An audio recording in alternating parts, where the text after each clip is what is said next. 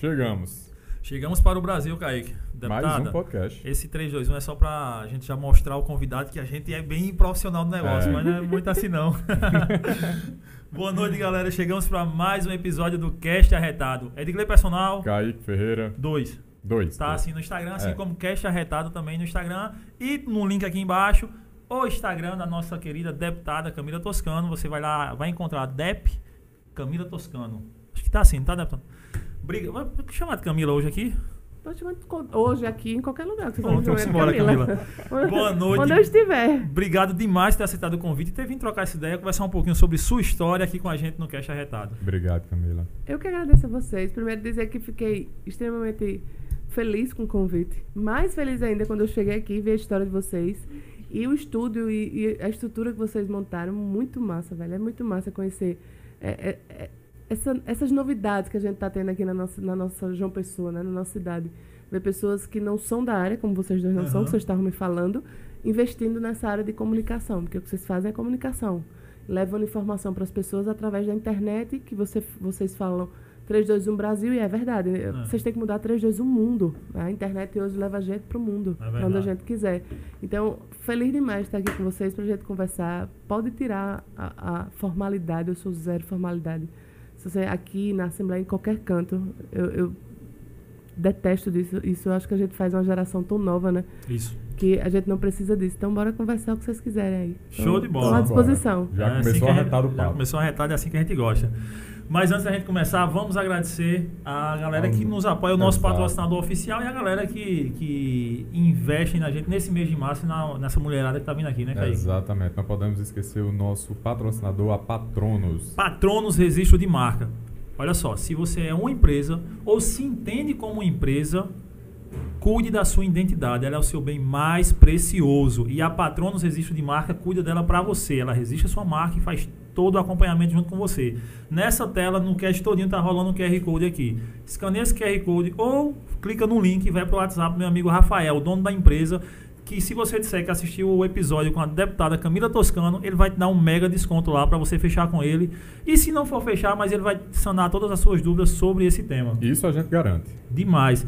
E se você quer ter uma boa desenvoltura, Kaique, falar como Camila fala bem para as câmeras, pra, no púlpito, para as pessoas, o que é que o cara tem que fazer? É necessário um curso de oratória. de Shirley É Almeida. indispensável. É indispensável para poder falar bem, para poder se comunicar, chegar às pessoas de uma forma mais espontânea e direta, né, Kaique? Então, assim, é, o curso de oratória da Shirley, ela, nós conhecemos quando ela veio aqui e realmente tem um diferencial. Se não tivesse, A várias não das- recomendaria. não recomendaria e várias das pessoas que vieram aqui não teriam aprovado e chancelado esse curso, né, Kaique?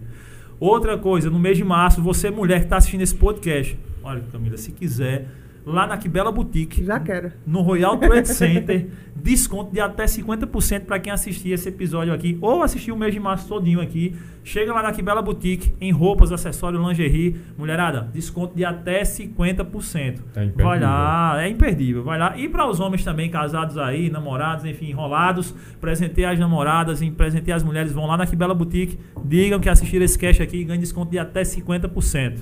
Exatamente. Diário do Brejo Diário do Brejo, cobrindo nosso tudo apoiador. isso aqui e anunciando esse cast lá no Brejo Paraibano. De onde vem Camila também, né? Olha É. só, avisaram lá, tava lá no portal Diário do Brejo que ela ia estar por aqui trocando ideia com a gente. Meu parceiro Ezio, obrigado pela cobertura, valeu pela parceria, tamo junto. E vamos embora saber um bocadinho de qual é essa atleta. Atleta. Atleta. Desde Faz parte da minha vida, desde sempre. Desde sempre. Eu jogo vôlei desde que eu, eu tinha 10 anos. Eu parei durante a faculdade, que foi quando eu tive meus filhos. Aí tem 10, 12 anos que eu voltei a jogar. E voltei, voltei valendo, valendo mesmo. Aí entrei na política, comecei a trabalhar e concili- hoje faço a conciliação, vamos assim dizer, entre o meu trabalho na Assembleia e o vôlei. Então, assim, eu nunca parei. Parei cinco anos de faculdade, foi quando eu tive meus dois filhos. Mas nunca deixei de ser atleta. Vôlei E, praia assim, ou quadra? Quadra. Praia Não não, dá pra mim, não. a bola vem, eu vou pra um lado. A bola pra um lado, eu vou pro outro. Mas eu, eu, eu tenho uma ideia e o pensamento que o esporte é muito, complementa muito a vida da gente. Sim, Eu, sim, eu só. queria que as pessoas entendessem isso. Eu, eu vivo postando né, no Instagram, quem me acompanha sabe. Hoje mesmo eu fiz isso. Eu boto sempre as fotos, ou na academia, ou descendo, ou voltando. E não é por mim. Pra, pra- ah, ela está se amostrando. Não, eu não preciso disso. Eu boto justamente para tentar incentivar as pessoas a entender a importância do esporte. Às vezes eu estou extremamente cansada. Aí pego ali, vou malhar. Tem um, um personal que é super bacana. Ele começa a conversar um monte de besteira e você vai puxando ferro e conversando besteira. Quando você sai, você sai com outra cabeça e outro mundo. Eu digo direto isso, velho. Pra, não é o meu corpo só, não é, não é, não é físico, não é, não é estético. Mas vocês sabem, vocês são educadores. Uhum. É, a parte mental é muito importante, velho, do É. esporte. Então eu estimulo muito. Ó, esse, de semana a gente tem um campeonato em Recife Master. Então tem que ter mais de 35 anos. É o que eu tenho já com folga. Já dá já pra entrar no Master, folga. já? Já tenho com folga. É, tá bem, não tem quem diga não. Tá Mas- bem, tá bem, tá bem. Obrigada. Mas você tá ali, velho. Eu, né, no meu caso, estre- você tá estressada. Tem eleição, tem assembleia, tem é, é, o governo, tem a Paraíba que a gente vai falar. Aí eu tô ali, ó, só me preocupo em derrubar a bola e fazer ponto e meu time ganhar e arengar com o juiz que errou, que tá dentro, que tá fora. Então o esporte muda a sua vida pra mim. Então Por o esporte, o esporte, apitar, tá vendo? o, meu- o- o esporte, pra mim, de verdade, é um complemento da vida. De, de verdade, assim. Eu não consigo mais ficar sem fazer atividade física. Eu fico doidinha se eu não fizer atividade física. Eu faço vôlei, vou, faço pilates por causa da. Eu tenho duas hérnias na cervical. E Tá jogo bem. vôlei como. como é uma obrigação, uma obrigação da vida Mas pra mim. legal, e eu faz uma acho que- diferença. E eu queria que as pessoas entendessem isso. Obviamente, nem todo mundo tem condição de É. ir pra uma academia, nem todo mundo tem condições de pagar, mas você tem condições de caminhar na, na calçadinha de graça. Por exemplo, Ah. aqui em João Pessoa, ou nas praças Sim. nas cidades, ou muitas cidades, né, vou puxar para minha Guarabira, tem aquelas academias na rua. Então, Exato. para mim, o esporte é um complemento para a vida. De Que legal. verdade. E eu acho importante quando eu vejo pessoas, principalmente pessoas públicas, mostrando no seu dia a dia que faz esse tipo de atividade nesse ponto de incentivar. As pessoas precisam ser incentivadas à prática da atividade física. É, como a gente, como você bem falou, ah, pessoas dizem, ah, mas é porque eu não tenho dinheiro para pagar um personal, não tenho dinheiro para pagar uma academia X. Cara, a atividade física não é só isso. A atividade física é tu se movimentar. Então acho que Se isso é morar em importante João demais. Pessoa, você tem o melhor lugar do mundo que é a praia. É Sim, verdade. lógico. Calçadinha, tomando cuidado com os assaltos que estão tendo, né? É, tá demais. Aí você tem a calçadinha para fazer, entendeu? Então, é, é um complemento. E, te falo, nos últimos, acho que 5, 6 anos, foi quando eu comecei a academia direitinho e tal, eu já perdi quase 10 quilos de gordura.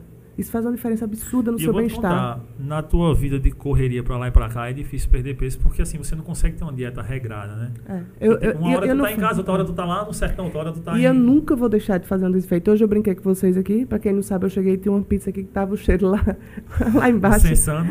E eu brinquei com vocês que eu não queria comer porque eu tinha realmente acabado de jantar. Mas eu nunca vou chegar na casa de uma pessoa assim que fez um jantar pra mim, um bolo e dizer, "Ei, quero não, porque eu estou de dieta. Nunca, nunca vou fazer uma desfeita dessa com uma pessoa. Tô pouco me lixando.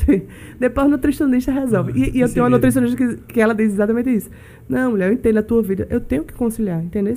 Mas eu consegui justamente com a atividade física e quando eu posso, que eu estou mais tranquila, eu faço essa, essa vida regrada. Mas nada de estética, não. É pra minha cabeça mesmo, pro meu dia a dia, pra eu ter força. Isso. Acho que ela vem por, por consequência, É, né? é, Vem consequência. Isso é uma característica bem marcante da gente que é sertanejo, né? Gosta de servir. Quando a pessoa E é bom chega na demais. nossa casa, É bom demais.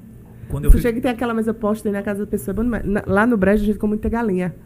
Meu amigo, é bom demais. Galinhazinha de capoeira. O quê? Uma galinha com feijãozinho verde. É, toma uma lá, bota um farofinha. arrozinho de graxa que eles Um- falam lá no Arroz de graxa. Um vinagretezinho. É, bom demais. Pra terminar um docinho, meu Lógico, irmão. né? Tem que ter. É, Tem uns que vão pro café. Rejeito nunca. É.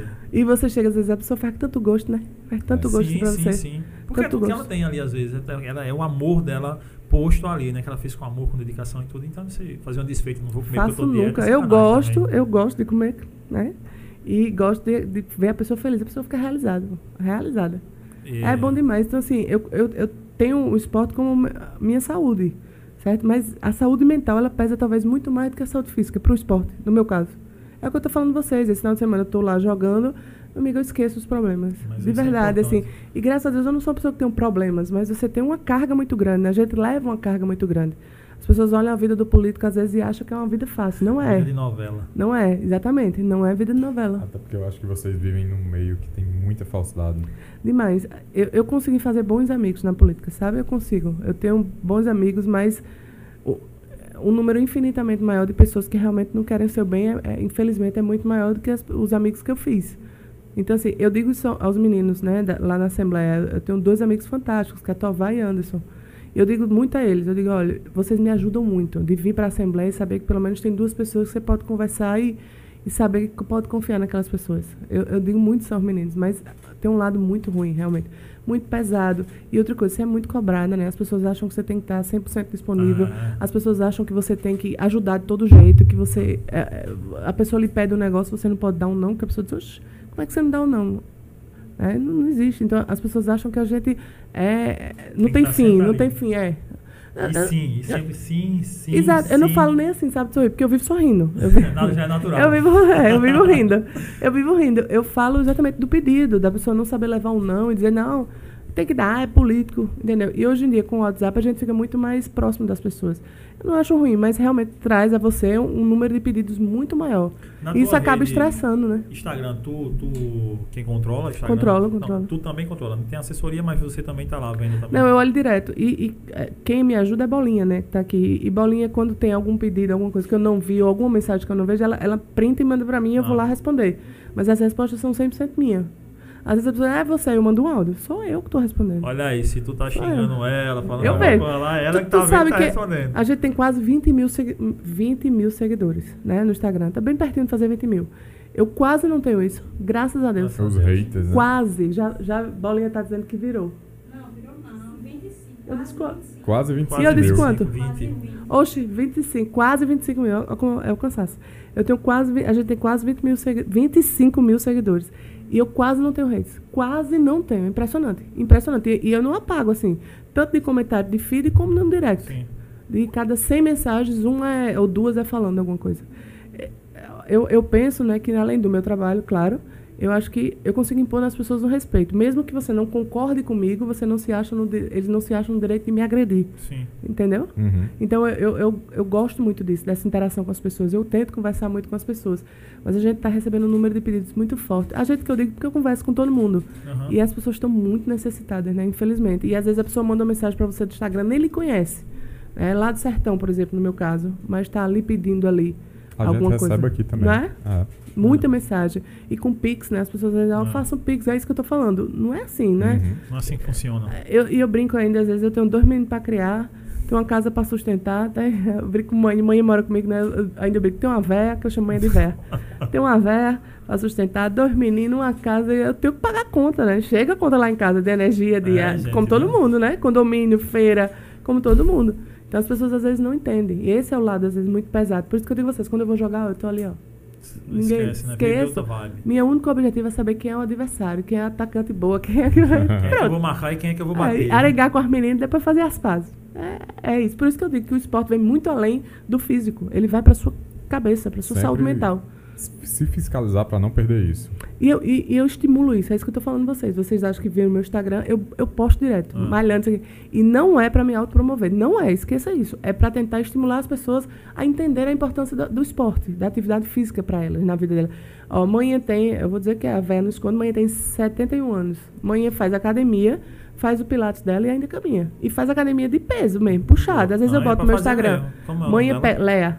Olha, dona Léa, bota pra gerar que tem que pegar peso É. mesmo, viu? Mãe às vezes pega muito peso, tipo um supino da vida, ela pega 24 de cada lado e vai lá e malhando com 71 anos.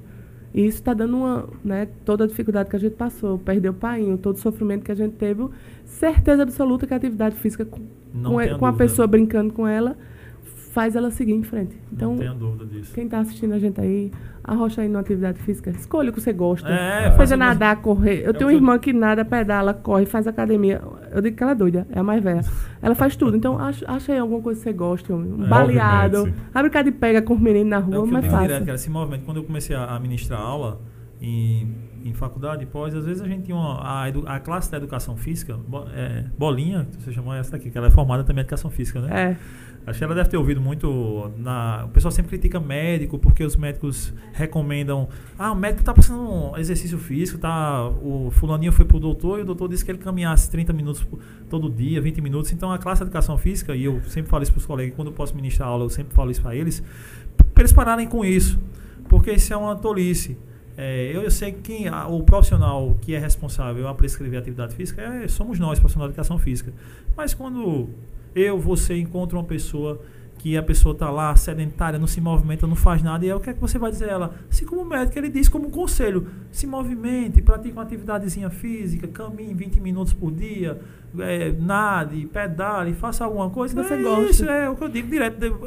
Se as pessoas incentivassem as outras a se movimentar, por saúde, nós estaríamos bem melhor nesse É, país. é isso que eu tento fazer. E, e é exatamente o que você está falando. Faça alguma coisa que você gosta. É, que Porque se goste. você não fizer o que você gosta, você para. Sim, né? Você desiste no meio do caminho. Seja o que for na vida. E eu vi um post ontem fantástico. Eu ia, eu ia repostar e me perdi na- nas publicações. Dizendo mais ou menos isso. É a questão dos cinco minutos. Comece os seus cinco minutos, né? Você vai com a preguiça da gota. Começa ali, passe mais de cinco minutos, que aí você, seu corpo vai reagindo e você Aham. faz. Então é a teoria dos cinco minutos. Façam, vá, vá. Você diz assim, não, eu vou, vou fazer cinco minutos. Aí você engrena e faz. É, então, assim, eu sou uma defensora da- do esporte, da atividade física, seja o que for. Eu, eu sou. E bem ativa assim no esporte, e aí deu essa freada para cursar, é, a fazer a universidade. Tu é formado em quê? Direito. Em direito. Sou advogada. Sou advogada. Advogada. Na, na verdade, sim, eu, eu tenho uma história política de pai e manhã, né? Os dois são políticos. O pai faleceu, vai fazer dois anos agora, em junho. Mas ele, eu cresci na política. Em que sentido? Meu pai foi prefeito de Guarabira em 82. Eu tinha dois anos. Uhum. né? Então, assim, de lá pra cá, ele não, nunca deixou, até morrer, ele nunca deixou a política.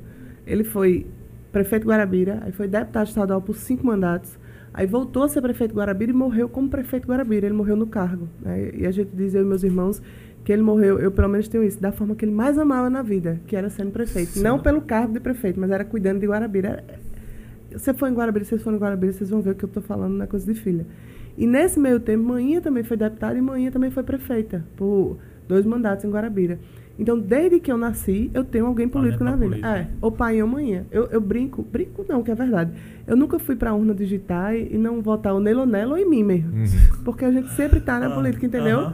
Então, aí eu era. Eu fiz, mas eu fazia política, eles estavam fazendo política, eu ia pra Guarabira como eu sempre fui. Quando eu era criança, eu ia dançar, ia ser a Xuxa, eu ia, eu ia ser a, a, a noiva do, do- Eu tenho essas fotos. Eu ia ser a noiva que descia com os meninos da creche de Guarabira. Eu ia pro Zenobão, que é um ginásio lá, dançar com, com os meninos da creche. Eu era a Xuxa, eu me realizava lá, pequena, né? Aí quando eu fui crescendo, o que acontece? Eles faziam campanha, eu ia lá participava. Mas eu participava com a juventude. é Aquele, Sim. aquela que você vai, mas eu nunca tinha feito um discurso na vida. Nunca, nunca. Aí nesse meu termo eu fui, casei, tive- fiz a minha faculdade, tive os meninos, né? Eu tenho uma filha de 20 anos e um, e um filho de 16. Meus meninos são grandes já. É, não, não parece, Não mas... parece. É. Agora eu fiquei bem surpreso.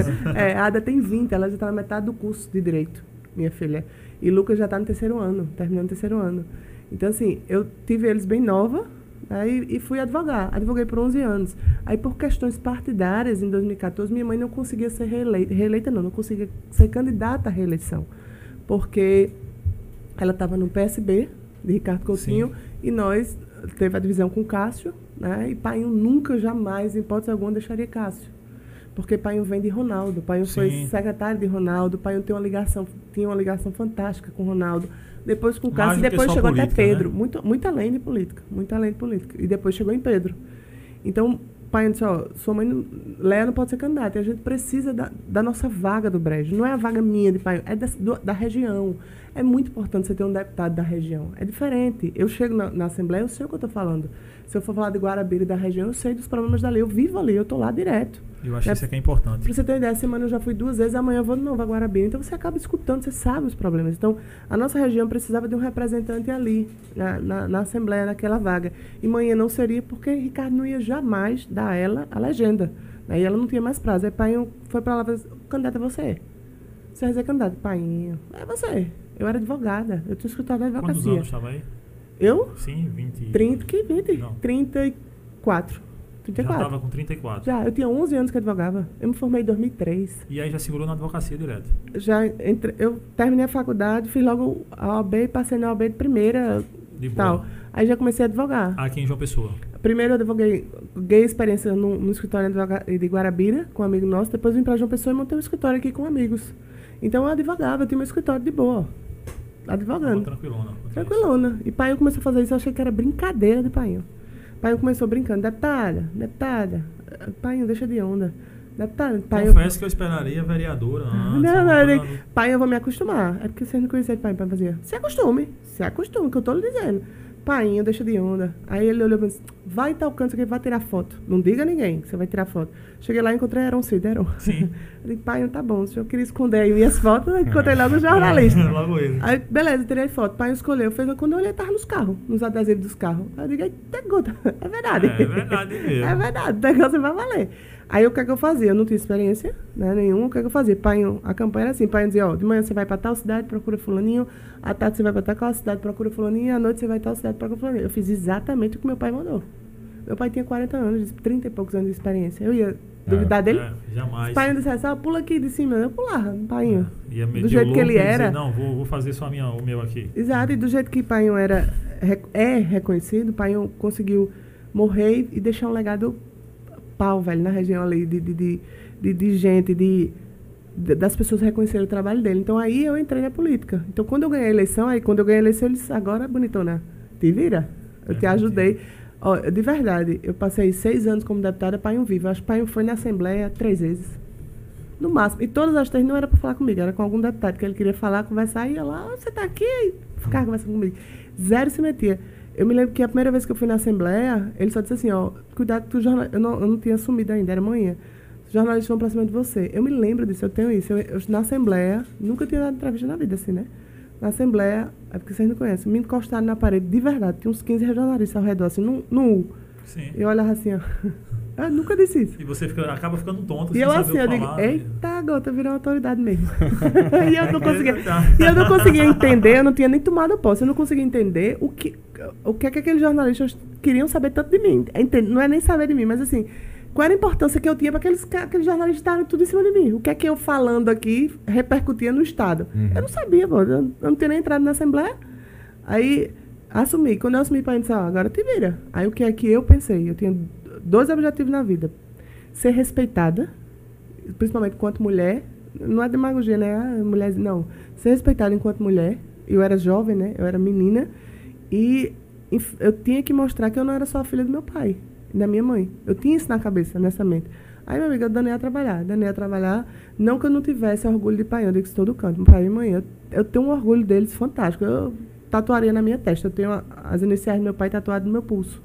Eu tatuaria na minha testa, de tanto orgulho que eu tenho dos dois. Mas para chegar numa reeleição, vamos dizer, em 18, eu não podia chegar, ó, sua filha 19 de novo, vim aqui lhe pedir voto. Eu não Você podia. conhece o pai, confirma o filho. Ah, Isso vai na primeira, né? Pai, eu Hum. dizia, confie É. nela que ela vai trabalhar. Meu amigo, aí Daniel me trabalhar. Daniel ia trabalhar. Toda piada que eu, que eu ouvia, por ser mulher, eu, eu dava um fora. Já ia perguntar isso. Toda, toda. eu- sabe o que eu dizia? Eu dizia demais. Quando o cara vinha falar alguma piada, eu fazia, meu amigo, se eu quisesse ouvir isso, eu tinha feito concurso de Miss. Eu não fiz concurso de Miss. Eu me candidatei para ser deputada. Se você quiser falar comigo sobre o meu trabalho, eu vou falar. Agora, falar sobre beleza, sobre... Não, zero. Eu tenho 1,80m, né? Chama atenção. Eu digo zero.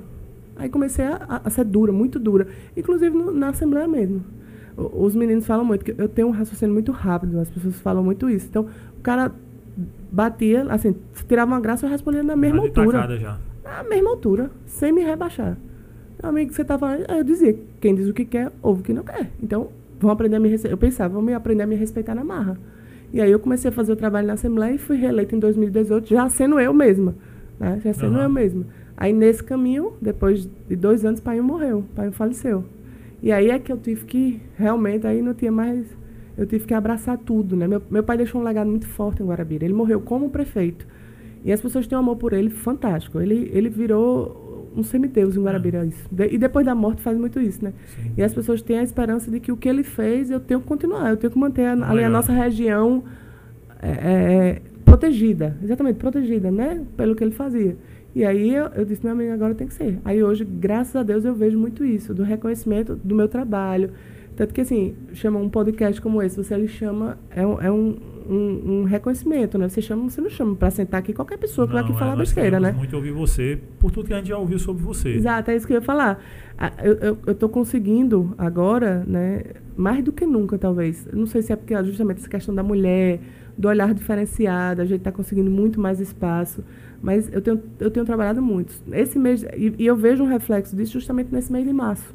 A quantidade de entrevista que eu dei, a quantidade do o que eu trabalhei de semana passada, de semana passada para cá, é brincadeira, de Você que verdade. devia, aquele carrinho que vai lá no story do Instagram, pra um lugar É. e põe o carrinho com força. viu? Porque a gente botava o local, sabe? Aí manhã começou, para de botar onde você tá, para de botar. Se alguém quiser eu fico com medo, Ah. né? Eu digo, bolinha, faz um carrinho andando aí. Pronto, aí o cara não sabe, sabe pra onde a gente vai, mas não sabe pra onde a Então gente dá. vê todo né? dia o carrinho saindo, rodando É. lá no estado, indo pra um lado e pra outro. Então, assim, eu ganhei um espaço muito grande, né? Eu sou muito grata a todo mundo que trabalha comigo, porque sozinho eu não consigo.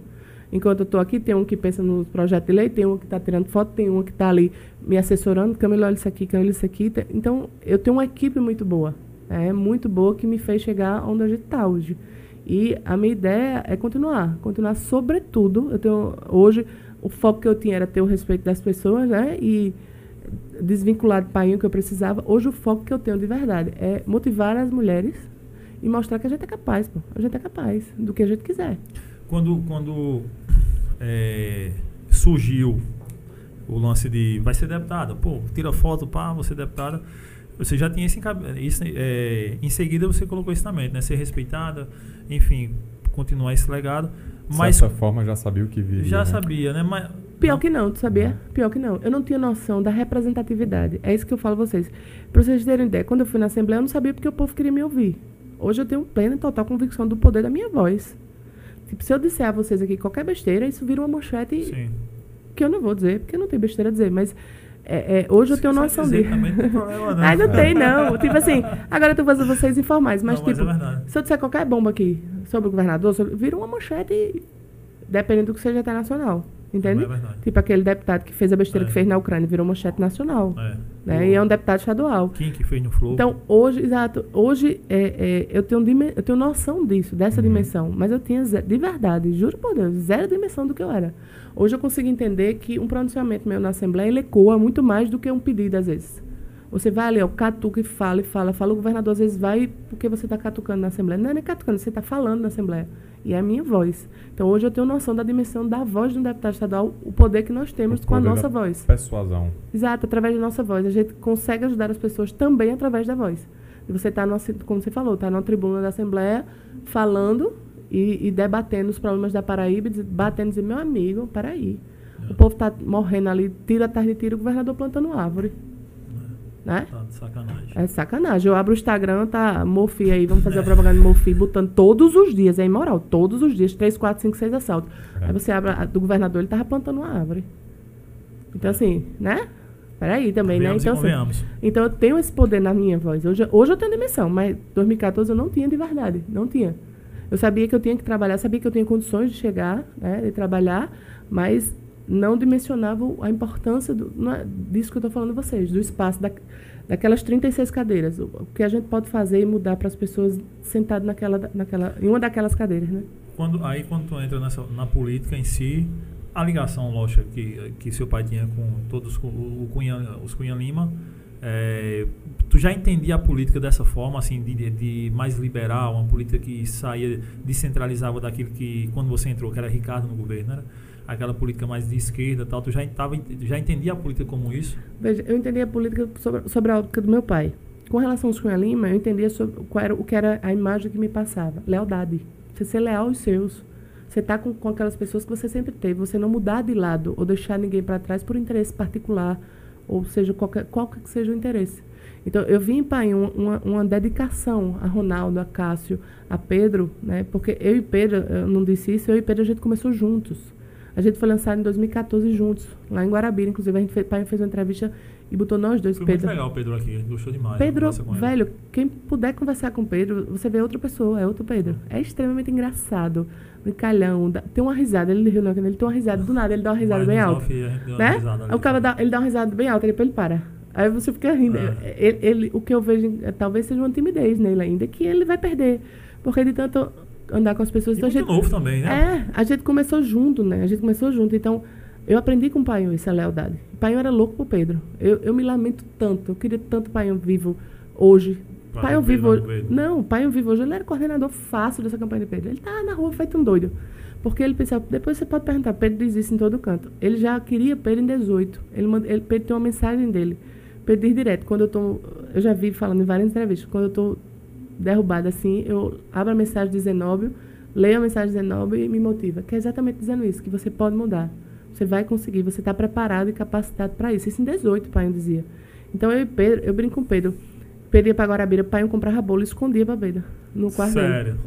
Digo, Pedro, eu nunca vi pai escondendo bolo pra ninguém. Pra tu ele escondia. Aí hoje Nem Pedro, pra mim, né? É nem pra mim, nem pra jamais. Aí hoje Pedro vai em Guarabira e a gente compra esse mesmo bolo pra Pedro. Então a gente é, é muito além da política, entende? O que eu aprendi com o pai é isso. Pai manhã, hoje é manhã, né? Que, há- tipo, Pedro vai ser candidato a governador, não há a menor hipótese de andar no palanque contrário a Pedro, esculhambando Pedro, falando mal do. Não há a menor hipótese. Não há nada. Não, não há dinheiro que me compre, não há ideologia que me compre, porque é um laço de lealdade, sabe? Assim, de, de respeito. Mas também de admiração, porque eu sei o que Pedro pode, é capaz de fazer pela nossa Paraíba, eu sei o que a gente está passando. A gente sabe como essas pessoas chegaram ao poder. Então, o que eu aprendi com meu pai? Primeiro, essa questão da lealdade, de você estar aos amigos. Inclusive, eu disse isso a Cássio. Do jeito que pai eu não, nunca deixou você na mão, eu também não vou deixar. Pode acreditar, eu e manhã. Eu disse a ele um dia desse, em Brasília. E depois eu aprendi a, a honestidade. Não vale tudo pelo poder. Não vale tudo pelo poder. Aprendi isso com o Painho.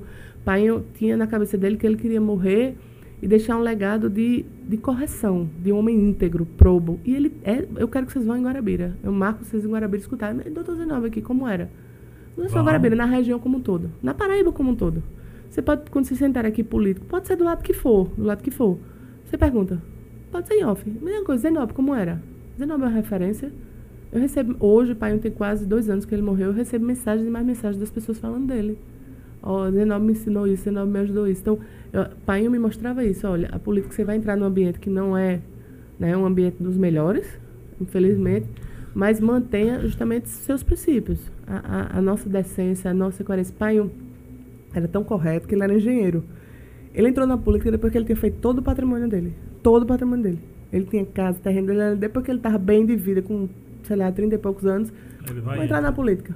O patrimônio que, que ele deixou para todos eu meus irmãos é todo pré-política, pré-política. Pra você ter ideia, ele estava construindo uma casa, essa história, lá no Cabo Branco, era imensa a casa. Ele era engenheiro, ele ganhou em Guarabira, ele tomou posse antes, ele se mudou antes de tomar posse, para não dizer que ele tinha construído a casa com dinheiro. da- A casa tinha uma escada que descia que não tinha ainda parapeito. Eu tenho dois anos. Eu caí da escada. Tá. Mas ele tinha que se mudar, porque ele tinha que se mudar antes para o povo não Uhum. dizer que ele fez aquela Ah, um casa com de- dinheiro se da ele se prefeitura. muda um dia depois, já era. Foi com dinheiro do- da, da prefeitura. da Pra você ver como ele pensava nisso. Então, para pai não basta a gente ser. né? A gente tem que mostrar que é, a gente tem que parecer ser. Ó, meu pai não tinha gasolina paga pela, pelo, pela prefeitura, ele não tinha celular pago, nem ele, nem o secretário, nada. Ele era super correto, velho. Era super. Então, ele me ensinou muito isso, de, de honestidade, de lealdade às pessoas, de, de dar, tá com quem realmente faz política como a gente pensa. Por isso que eu sou entusiasta da campanha de Pedro. De, de tudo aquilo que ele traz. Quando porque ele lançou, tu. na hora, na hora. Pedro, mano, é isso mesmo. Vamos, Ah, Na verdade, a gente, a gente teve várias reuniões em Sim. Brasília, né? E quando eu voltei de Brasília, aí Cássio disse que eu me levou a lançar Pedro. Eu digo, "Não, só dizer o dia e a hora, Cássio. Pra mim, a gente tem que estar com os nossos, né? Lealdade sempre. A gente tem que ter isso, essa coerência. Infelizmente, a gente tá fazendo com. A gente não, né? Que eu não tô. Mas as pessoas estão fazendo com que a política ela, ela banalize nisso. Eu tô com tu hoje, rapaz, não me interessa não, tô contigo hoje. A ideologia é completamente diferente. Ontem eu tava falando mal de tu. De tu. E hoje eu tô com tu. Não existe Mas isso, é, velho. Eu, escutei isso. o. Não é? Eu, eu Aí, assisti. aí isso leva a descredibilizar quem? A política, a classe política. Cada um tem, tem um preço, cada um tem um. É. Né? Eu assisti um podcast que, inclusive, Ricardo veio aqui. é, E eu assisti um, ele esses dias, ele dizendo que por que não o inimigo do meu inimigo não ser o meu amigo, né? É, pegou pesado aí, foi fundo, foi profundo. Mas lá atrás ele se. Ele, foi Cássio que se aliou com ele, ele que se aliou com o Cássio, porque quem queria ganhar era ele, o governo, né? Ele que se aliou com o Cássio, mas aquele rompimento foi Cássio que rompeu com ele. Mas eu vou te falar, as pessoas falam muito isso. Ah, Ricardo, foi vocês que trouxeram Ricardo, vocês fizeram porque. O, o que eu sei na época eu não era política. Mas o que eu sei que, por exemplo, na região, o pai que levou o Ricardo. Aí quando as pessoas falam isso, eu digo sim, mas a gente não sabia quem era Ricardo. Entenda, não existia Calvário.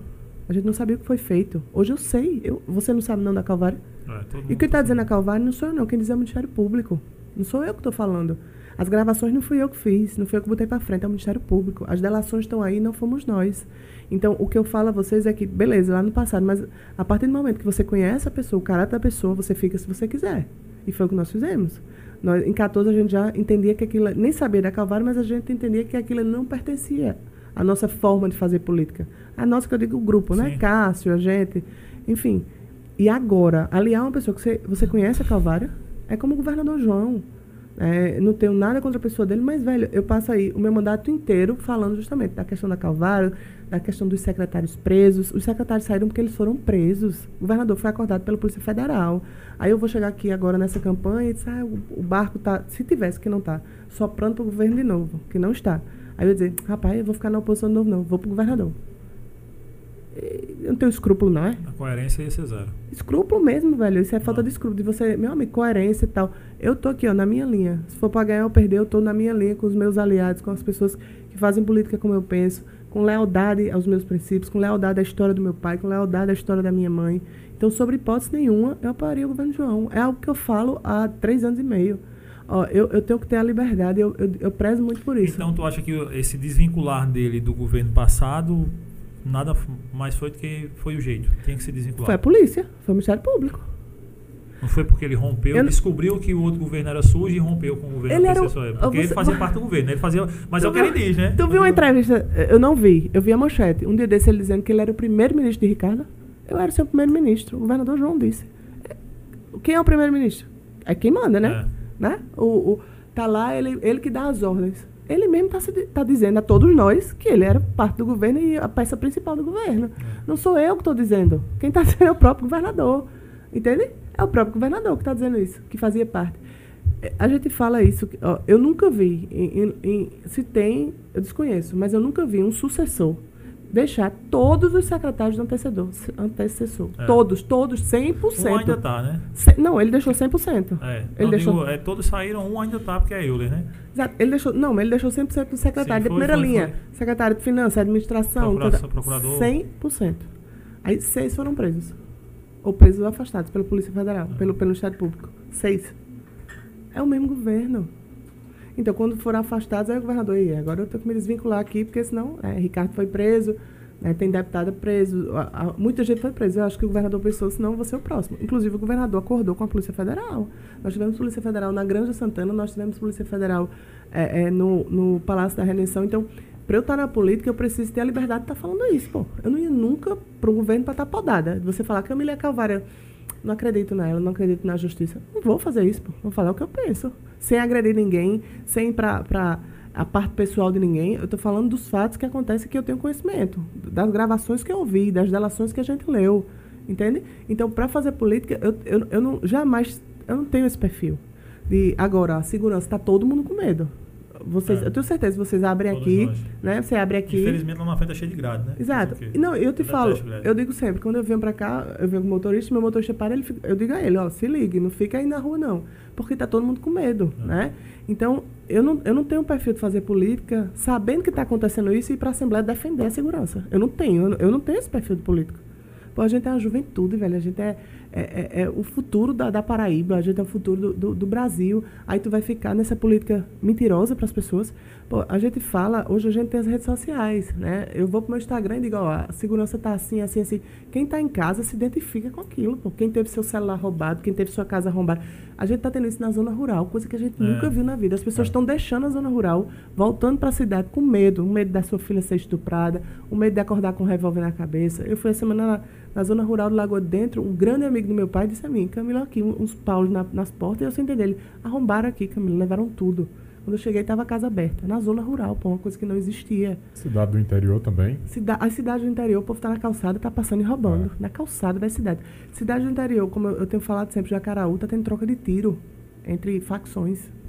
É algo Surreal. inimaginável, surreal, se você pensar há 10 anos na Paraíba.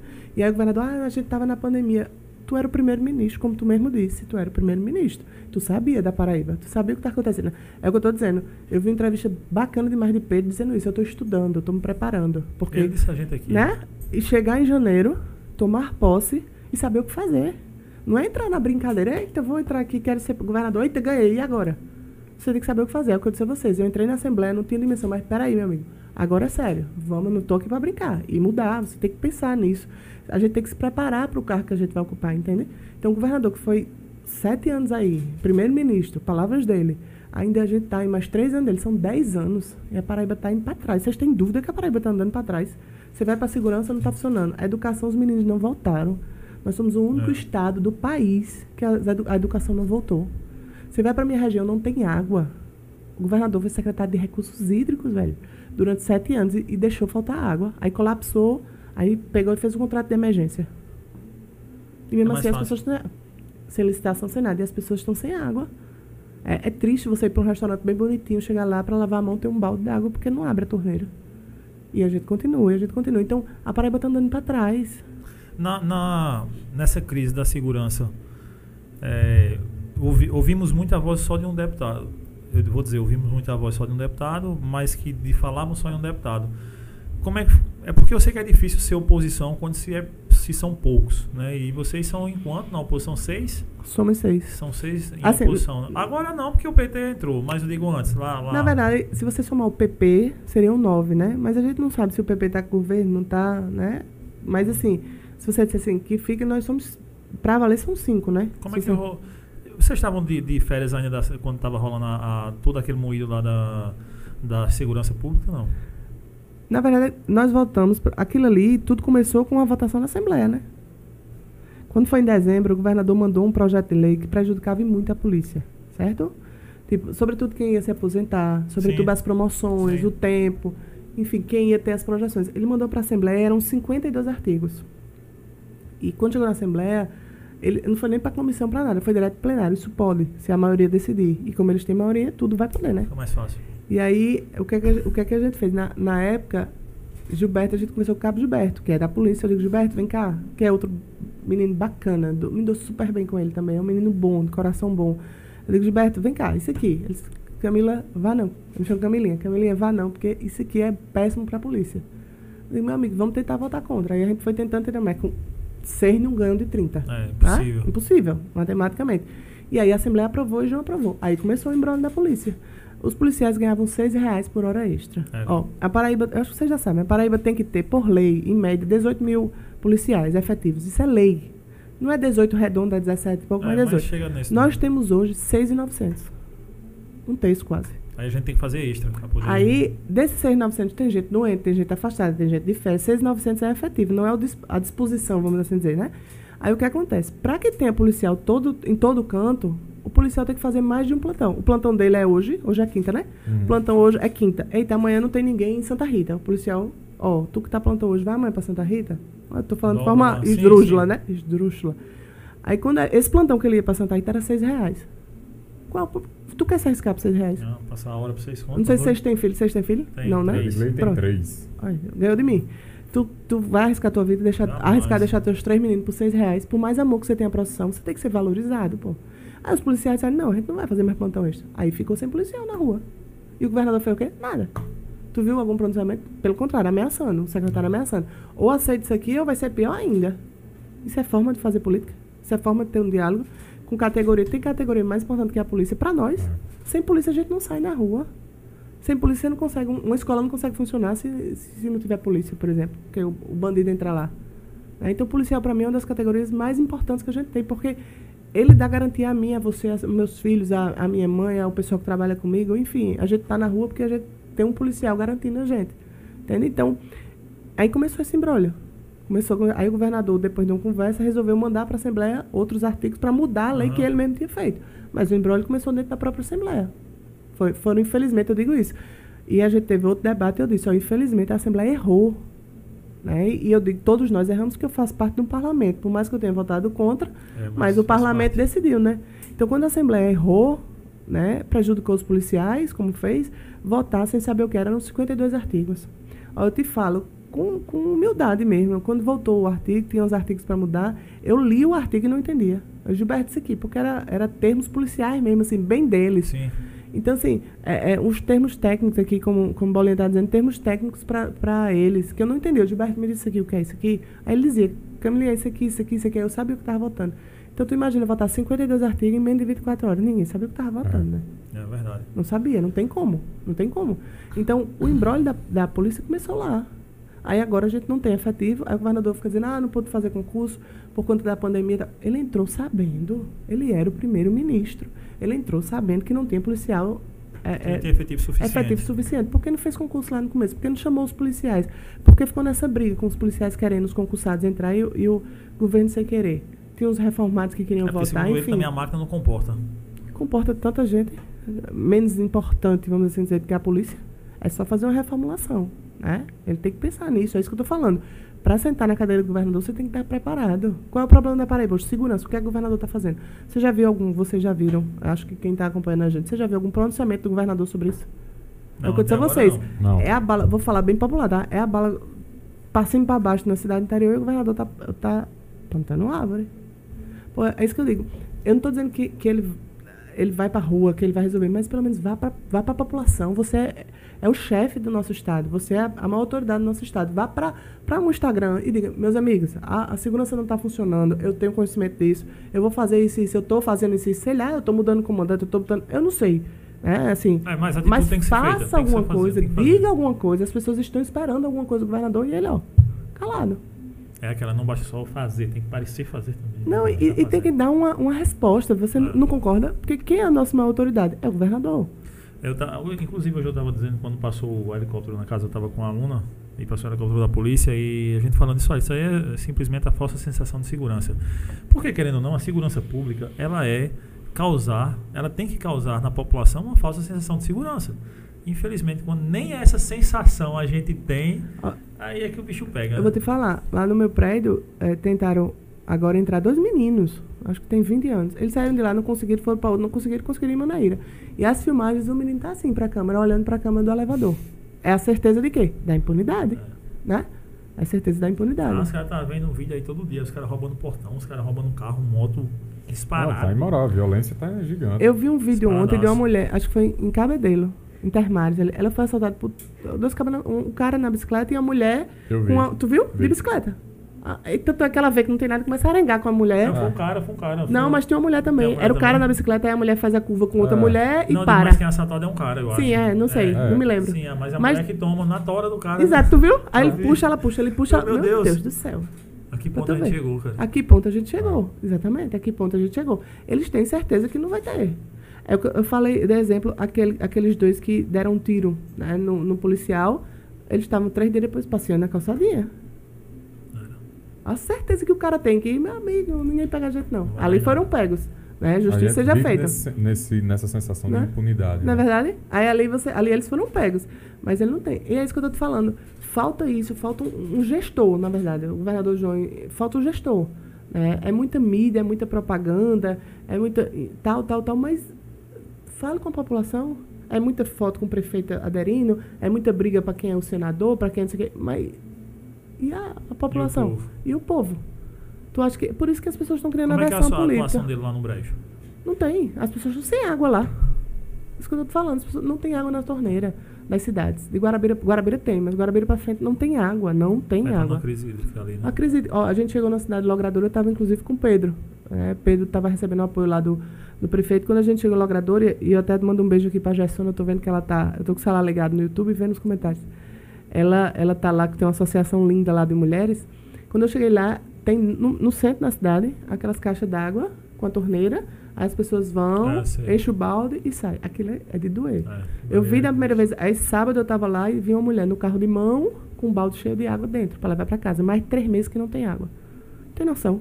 Tu, tu imagina transtorno. A gente às vezes aqui falta água, né? A Cajepa tá fazendo alguma coisa. Não um transtorno da gota. Demais, né? demais. Quem tem filho, tem não sei o que, você quer tomar banho, você quer cozinhar. Você não tem comida pra, água para cozinhar. Aí imagina você tá isso há três meses. Três meses sem água. E ó, fazendo a adutora. E as informações que eu tenho é que ele vai fazer a adutora e a adutora não vai dar vazão. Porque o que eles estão botando de volume de água, só a cidade de Pipirituba consome mais água do que isso. Então vai voltar e não vai voltar. Vai voltar e vai faltar. Meu amigo, peraí. Quer dizer, nem fazer direito vai fazer. Porque se está fazendo a adutora, já está fazendo sem licitação, já está fazendo de emergência, ele era secretário de recursos hídricos, ainda vai fazer de um jeito que falte água? É muita incompetência. É muita incompetência. Aí a insegurança está do mesmo jeito daqui. As cidades, ó, tem a cidade de Sertãozinho, colada em Guarabira. 20 Do lado. quilômetros. É, do 20 lado. quilômetros do lado. Acho que até mais um pouquinho, mas botando assim. Sim. Sertãozinho não tem policial. Não tem. Aí você pega Pedro Reis, Lagoa do Dente Jacaraú. É três cidades, os policiais para três cidades. Então, ladrão sendo sabido, não precisa ser muito. Só vai saber onde é que tá os policiais. Não, Pedro eles estão lá em Jacaraú. Vamos lá para Pedro Regis. É. Quando ele sai de Jacaraú, chega, acabou-se. O cara já foi embora, já levou, Já né? voltou pra Jacaraú Oxi. pra roubar Jacaraú. E aí fica nesse O carro, da- a polícia saindo, é o polícia. Ele vê, você fica sentado assim na praça. ó. Eita, o carro da polícia tá indo ali, ó. É, sabe que a, a cidade não tem policial. Aí, Sertãozinho, que eu dizia, não tem policial. Se você quiser fazer, acontecer alguma coisa, você for fazer um boletim, você faz em Belém. Que é, bota aí 30 quilômetros. Isso tu não tem carro, tu vai como? A gasolina é barata do jeito que tá, tu vai como? Ah, Então, nem, nem BO o povo pode prestar. Velho, tá vendo se tá errado. A estruturação tá errada. A forma de fazer tá errada. Entende? E isso, tua voz também lá na Assembleia, tu Eu falo direto isso. Eu falo muito. O problema é que, assim, não é problema. A gente coloca. A gente tem as nossas redes sociais, mas você tem contra você, como você disse, uma mídia fantástica, né? Contrária. Não é nem contrária a mim, mas é. É, é o abafa. A, a- não é nem a operação, mas é tipo a operação abafa, né? Pode prestar atenção, que os deputados da oposição, você pouco vê matérias dos deputados da oposição. Quanto é que gasta a SECOM? A SECOM tem um orçamento maior do que destinado à polícia. é, 50 milhões. 50 milhões, tem noção? 50 milhões. Eu É a conheço mesma um cara da coisa do- Secom que ele, quando eu, eu fui montar o podcast, ele veio falar comigo, porque quando, foi quando começou a. Antes de montar o podcast, eu fiz algumas lives para algumas bandas. E ele veio falar comigo, o cara da Secom, e ele veio me contratar para fazer uma, um- uma consultoria para ir lá para o governo. Mas quando, enfim, ele acabou fazendo outra lá, mas quando eu vi a estrutura que os caras montaram na pandemia, eu fiquei, caramba, velho, também atirando com aquela poema ali, né?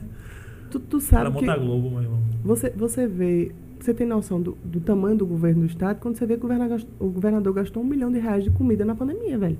Um milhão de reais. Tu tem noção do que é um milhão de reais de comida durante 12 meses? Tem noção? Mais de 100 mil reais de comida. Rapaz, eu, eu brinco sempre lá em casa. Ó, tem dois meninos, tem as meninas que trabalham comigo, tem um motorista, tem a véia, tem uns cachorros. eh, eh, 100 mil de comida é comida. É viu? comida. né? Tem que ser muita lagosta e muito camarão. Certeza que um fígado não tem. Certeza Ah, que uma buchada não tem. Pode ter certeza que é camarão. Pic- Picanha não, é, é Não camarão, lagosta. Mas é uma falta de senso, é isso que Pedro combate. Pedro fala. As caras, ah, Pedro tem que parar de falar isso. Não, Pedro tem que mostrar mesmo, porque é a nossa geração, velho, é a juventude. Nós somos a esperança do amanhã, de, de- de muita gente. Pô, a esperança na juventude. A gente tem que botar fé na juventude, porque a gente não aceita isso. A, no- a nossa geração não aceita isso, velho. Um milhão de reais de comida é comida demais. É muita lagosta, é muito camarão. Pra se vir numa Grande Santana. Enquanto isso, o povo tá se Tá batendo morrendo de fome. Tô morrendo de fome. se batendo, ficando de manhã, tarde, noite na praça em Guarabira pra ganhar uma marmita. É. Entendeu? O governador fazendo, ah, tirando foto com o povo, entregando marmita, e o povo, as pessoas sendo humilhadas para ganhar um prato de comida, porque não tem o que comer de verdade. Não tem, porque não tem emprego, não tem renda, vai, vai pagar como? As coisas caríssimas. Né? Você hoje, para pagar água, é uma fortuna. É. o que, as pessoas não têm condições de ligar água no interior, porque o que paga né, de taxa de saneamento, taxa de esgoto, taxa- já começa a ir devendo 100 reais.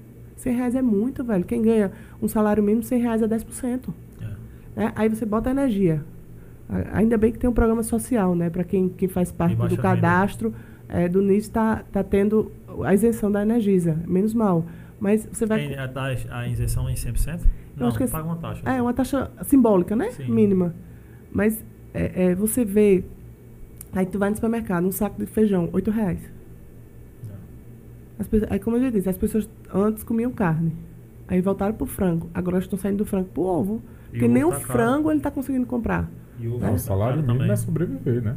O salário mínimo é você. Escapar. É, É escapar. escapar. escapar. Sobreviver não, é escapar. E se você tiver Ah. dois filhos, por exemplo, meu amigo, não, Já não deu. não dá. É, Não fecha a conta. Aí você abre o jornal, tá o governador gastando um milhão de reais. E isso que eu tô dizendo é o Tribunal de Contas. Não sou eu que estou inventando, não. Pode ir olhar no Tribunal de Contas que eu tô dizendo. Um milhão de reais na Grande Santana. Aí você olha o governador, tem aí 200 segurança ao redor dele. E as pessoas lá em Sertãozinho não tem um policial. Não tá, tá certo É, essa a lógica, bate. velho. Não Não, tá certo. Não tá certo. Então o que a gente defende não é ideologia, ah, eles são sonhadores. Não, a gente quer pelo menos justiça. O mínimo de justiça que a gente possa fazer. E Pedro traz essa esperança. Eu acho que a palavra e o símbolo mais bacana e mais cola em Pedro é essa de esperança. Porque ele é uma esperança pra gente. Pra todos nós, pra Paraíba toda. É, a mesma pergunta que eu fiz a ele aqui, se entendo e, e vejo todo o orgulho que você tem do seu nome, do seu pai, da sua família, hein? É, assim como eu, é, eu também disse a ele aqui. E eu acho que tem que ter mesmo, porque seu pessoas como seu pai, sua mãe, é, a família de Pedro, o nome deles já estão na história da Paraíba. Fato. Eles construíram a Paraíba até aqui. Né? Mas e aí chegam vocês, novos na política, e nós sempre esperamos, é o que nós pedimos, a nova política. Não, saindo dos antigos costumes. Aqueles antigos costumes da, do toma lá da cá, da, da manipulação, do controle, enfim. Essa política arcaica. É, mas tu não tem algum receio de. E eu acho que fazem isso, das pessoas contrárias a você. Tipo, tá ligando você. Ah, mas é porque ela. é, embora que eu entendo todo o orgulho a seu pai, mas ah, mas porque ela vai só seguir o que Zenobio fazia, é uma velha política, não mudou nada, não traz, vai trazer nada de novo. Tu não acha que, que pode ocorrer isso? Ou que se ocorrer também pra tu vai ser de boa, porque é isso que tu quer mesmo representar? Não, porque a velha política de pai é a política da honestidade. Se a política da honestidade for velha, aí lascou. Sim. Perdão da palavra. Né? Então, assim, o que, ele- o que eu trago de painho, o que eu olho de velha política, que não falam, de verdade não falam isso, é, é o que eu estou dizendo a vocês. Painho virou um- uma referência. É, é, lá na região a gente tem assim, eh, trabalhou com Zenoba, é uma referência, é um carimbo. Esse trabalhou com Zenoba é correto, é honesto, é, é direito, entende?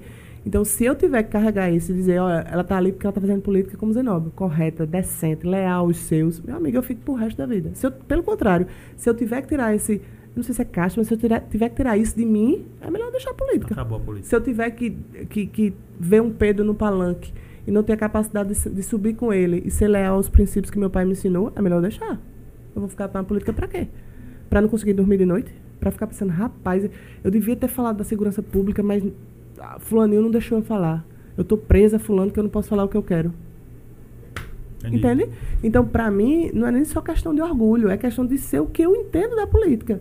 O- não é nem o que eu entendo, é o que eu quero pra política, o que eu, o que eu busco com a política, que é justamente mudar a realidade das pessoas, velho. É inad... Minha gente, é inadmissível. A pessoa, imagina uma pessoa que tá ali pedindo uma marmita lá em Guarabira, no sol quente. Então, eles recebem de manhã, de tarde, no- é no sol quente, na chuva, é no meio da praça. Aí abre um, um negócio desse e vê o governador gastando um milhão de, comida, de reais de comida. Não, pois isso é. É, É, é pro cara olhar e dizer, meu amigo, não tem jeito não.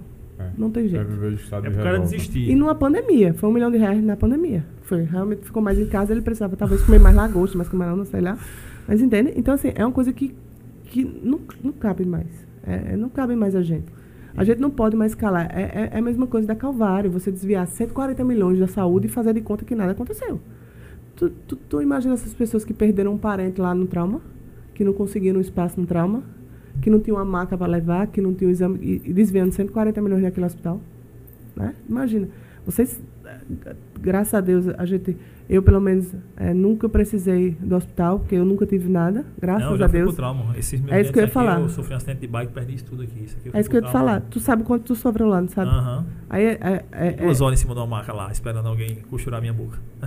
e aí vem com a. Com a, a não é nem demagogia, mas vem jogar para as pessoas que o trauma funciona maravilhosamente bem. Vai lá pra você ver. Não funciona. Funciona com, a, alguém que liga para pedir, pelo amor de Deus, olhe por esse paciente, pelo menos não deixa esse morrer. Esse tá aqui é. Não é? Assim. Infelizmente. É assim. E tá certo. De Então a gente não alguma. pode se acostumar com isso. É isso que eu tô dizendo a vocês. A gente não pode se acostumar com isso. A gente que eu digo, tanto eu que faço a parte da política, povo. né? Como o povo. Principalmente o povo. é lógico. E aí é, nós. é o que eu venho e tenho dito, batido sempre nisso. O voto é a maior arma que você tem. Você tá revoltado, o- a melhor hora de você se revoltar é nas urnas. Cara, é isso. E, e Quanto tenho, antes o pessoal souber disso, melhor. e eu tenho batido muito nessa Ele não tem tecla. ideia do, do- do peso que tem um voto. E principalmente aqui, eu acho que as pessoas estão. é, e é benéfico para algumas outras pessoas, apenas querendo que elas pensem a nível nacional. Presidente da República, por exemplo. Ah, duas opções entre Bolsonaro e Lula. As pessoas estão querendo muito que elas só pensem nisso. E ontem, até quando a gente conversava aqui, e semana passada também, eu sempre digo, cara, nós temos que pensar a nível estadual. Vamos pensar aqui, depois a gente pensa lá em cima. Até porque o, execu ah, o executivo, para mim, não importa muito, não. O que importa, importa lógico, né? Mas para mim, ah, os deputados estão em primeiro lugar. Eu quero pensar, eu quero entender logo. É, acho que tem uma mensagem minha lá xingando ela, não, né? Reclamando de alguma coisa, não, não. Então, é porque eu gosto de ficar olhando o que é que os- Você vocês tá estão certo, fazendo. você tá certo. Sempre Você que tá tá lá, eu certo. fico olhando todos, aqui Quem e acolá, paga, quem paga, brigam o- comigo, quem paga o salário da gente? Vocês. Aí, É o a- povo. Ah. Alguns brigam comigo, discutem. É porque a, a e política. aí, a mas poli- eu fico falando, eu acho que o povo tem que ver isso, a cara. política tá tão. As pessoas estão olhando com tanto assim que o a frase de eu dizer, ó, quem paga meu salário é o povo, aí parece demagogia. Não. Tudo parece demagogia. E não é.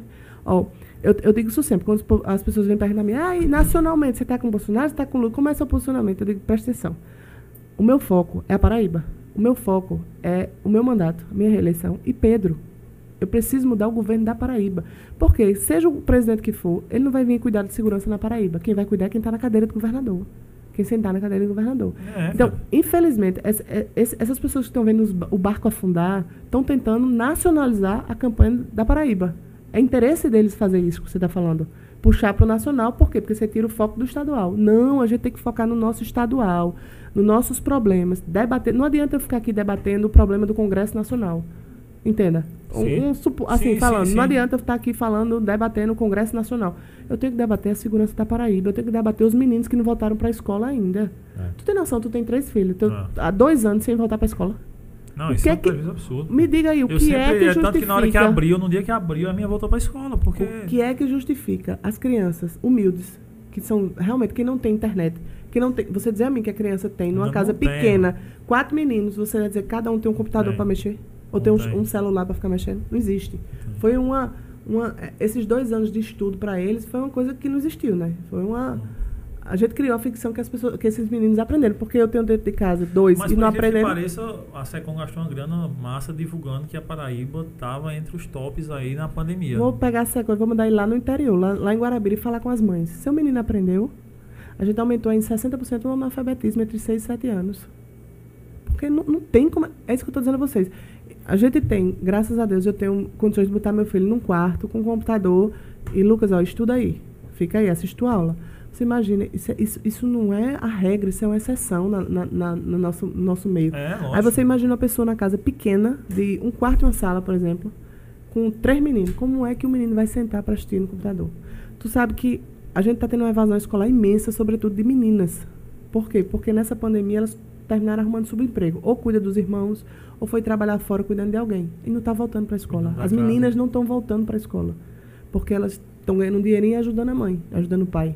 É, então elas não estão voltando para a escola. Olha o prejuízo disso. As meninas de 15 incalculável. anos. É incalculável. Então, aí eu quero que você me diga o que é que justifica a Paraíba estar há dois anos sem esses meninos voltarem para a escola. Vim dizer a mim que a escola não tem condições. Tu passou dois anos numa pandemia. Hoje faz exatamente dois anos da primeira morte né, do Covid no Brasil. Tu dizer que nesses dois anos tu não conseguiu preparar as escolas para receber os alunos, meu amigo, peça demissão. Saia, velho. Pede para sair. O problema é, Que é é- incompetência é não demais. ter estruturado nada, cara. Mas isso que eu tô te falando, tu passou dois anos, tu não Esse tem é grande condições. Velho, pede pra sair. Eu tinha vergonha de dizer, meu amigo, eu não tenho capacidade, não. É melhor eu sair, porque eu tô prejudicando milhões de crianças aí da Paraíba, velho. Você tá prejudicando. Eu, eu ando nas cidades, eu tô vendo as cidades tudo bonitinha voltando, velho. Eu fui em Araçagi, por exemplo, essa semana, certo? Uma prefeita, mulher, bacana, ganhou agora, Josilda. Tem 90% de aprovação, ela. Ganhou agora. Os meninos ganharam do, do sapato a bolsa da escola. Sapato, me- os meninos andando, é a farda de escola particular. Sim. É a coisa mais linda de ver. Ontem, ontem eu passei pra, pra Guarabira, eu passo por lá. Os meninos tudo voltando da escola. Tudo bonitinho, fardado, de bolsa. Tem uns que a bolsa é maior do que eles, eles ficam caindo pra trás. Velho, ela se preparou, exatamente. Veio a pandemia, meu amigo, a pandemia tá acabando, vou organizar para as escolas voltarem. Liberou, voltou, os, os professores estão todos vacinados. As crianças estão vacinadas, né? nem são os professores, né? Os funcionários. Sim. As- aí o que é que justifica o estado da Paraíba ser o único do Brasil que não voltou às Foi uma escolas? coisa que eu perguntei a, a uma pessoa próxima ao secretário de saúde e foi justamente isso, que eu não entendia, e é porque meu irmão é professor do Estado. Eu não entendia por que os professores se vacinaram, aquela campanha deles se vacinar primeiro e não faltar às aulas. Eu, eu não conseguia entender. Disse, Pô, você vai se vacinar não, não tem estrutura nas casa, salas, não tem estrutura. E- Pô, tu não se preparou, velho. Então, a questão é o preparo. Você, você sabia que não ia ter. Se você for no interior, as escolas estaduais do interior estão caindo aos pedaços. Caindo. Jacaraú tem uma, Castro Pinto, caindo aos pedaços Jacaraú. O secretário foi lá em agosto, mais ou menos, do ano passado, e eh, disse que ia reformar. E foi lá, levou o deputado, tirou foto, a gente vai fazer. Nada. Voltou lá, as professoras estão lá com o teto caído, tá fazendo a matrícula, mas não sabem onde os meninos vão estudar, como vão estudar, porque a Mas escola eu- não tem condição. Mas eu te garanto que até outubro vai ter muita escola reformada. Ah, Eu te garanto. Pelo menos pintada, né? Caiada. é. Em Ao menos caiada, eu, né? eu- na minha cidade eu vi o prefeito assinando essa semana lá, é, num evento que teve, acho que a liberação da emenda lá de 2 milhões para reformarem uma escola lá. Então eu acredito que até outubro vai ter muita escola reformada na Paraíba. Pra tentar enganar as pessoas, né? É isso que eu digo. As pessoas têm que entender que isso é muito pouco. Fazer agora em, em, sei lá, quatro meses. É, Querer fazer, começar a fazer, porque não até vai porque, fazer, assim, não vai dar de, tempo. al- de apoio de alguns prefeitos, né? Então é uma boa de conseguir É o que eu disse apoio, a né? vocês. Se você abrir as, as, as mídias, você só vai ver o governador tirando foto dentro da granja, ou sei lá onde é que eu nunca fui, é, com o prefeito. Isso aqui vai votar em mim, isso aqui vai votar em mim. Mas vê se ele fala alguma coisa da segurança pública. Vocês viram? Eu não, vi. Eu não vi não. Ele estava plantando uma árvore, vou dizer de novo. Ele estava O- plantando uma árvore. Eu mostro a foto dele plantando árvore. Não é, não é meme, não, viu? É verdade. Não é montagem, não. não É, não, é verdade, não. é verdade. Nada contra as árvores. Pra precisar, ah, ela não quer que plante. Eu quero que plante. É, Pode plantar. a galera aí. É, não, é, não, pode plantar. Pelo amor de Deus, a gente precisa você. da árvore. O meio ambiente, a gente precisa. Mas planta uma árvorezinha, mas fala também com o povo, né? Dê uma satisfação. Gente, o que é que tá fazendo para segurança? Para saber quando é que eu vou poder respirar em paz. Eu, eu, eu tive é, agora no meu prédio. Né? a gente correu um risco imenso dentro do meu prédio. Não é nem mais casa, porque casa não, mas no prédio, nos prédios. Os bandidos estão entrando nos prédios É. né? Que é, você demora muito mais, tem câmera em todo canto, você tem que entrar no elevador, você se expõe muito mais do que pular um muro de uma casa, né? Você tem ideia. Então, nada contra. De verdade, o, o meio ambiente é um, um caso à parte. Tem que se fazer, a gente tem que ter isso. Eu, eu tô bagunçando, mas é, é porque você faz a comparação, Sim, né? sim. Do jeito que está dando valor a é isso, dê valor momento, né? à segurança. Dê valor à segurança. Entendeu? Por isso que a Paraíba precisa mudar. Um outro ponto aí nessa questão da Paraíba precisa mudar. O, o seu candidato, né, Pedro, quando veio aqui, ele deu, deu ênfase bastante que ele combate desde sempre a questão dos privilégios. E um ponto é ele dizer que não admite no governo dele, por exemplo, a, a Assembleia aqui receber mais dinheiro do que a UEPB. E eu disse a ele que eu acho ele muito corajoso em dizer isso, porque eu acho que é impossível ele diminuir essa verba. Ele não falou de mim então lá, não. Ele ainda faz, eu ainda tenho o Camilo e Tovar que estão comigo e eles sabem disso. Toda vez ele diz, não eles sabem não, disso. Acho que eu acabei dizendo, rapaz, eu acho que você é corajoso em dizer isso. Porque você está dizendo às pessoas que você vai precisar deles, que vai tirar dinheiro deles. É, o que é que tu acha desse comentário dele? Como tu imagina isso? Eu Porque acho- assim, o- a- isso ganha um clamor popular, lógico, né? Porque o povo quer tirar o quê? Pra muita gente, deputado, vocês ganham milhões, pra muita gente, né? Pra muita gente. E ah, quer tirar dinheiro, e quando você fala isso, é óbvio que você consegue ganhar a grande massa. A clamor popular de tirar privilégio de deputado e não sei o quê. Mas como é que é a realidade do deputado hoje na Paraíba? A sua realidade, é por que- exemplo. é isso que como é que te chega falar. de dinheiro pra vocês? É- é isso que e eu como falar. tu imagina esse, isso que, que eu acho que ele não fala só em, em tirar, é em dar para os outros setores também. Mas como é que tu imagina? É isso que eu te falar. O deputado estadual ele não tem os benefícios que o federal tem. Né? Muita gente pensa que a gente tem.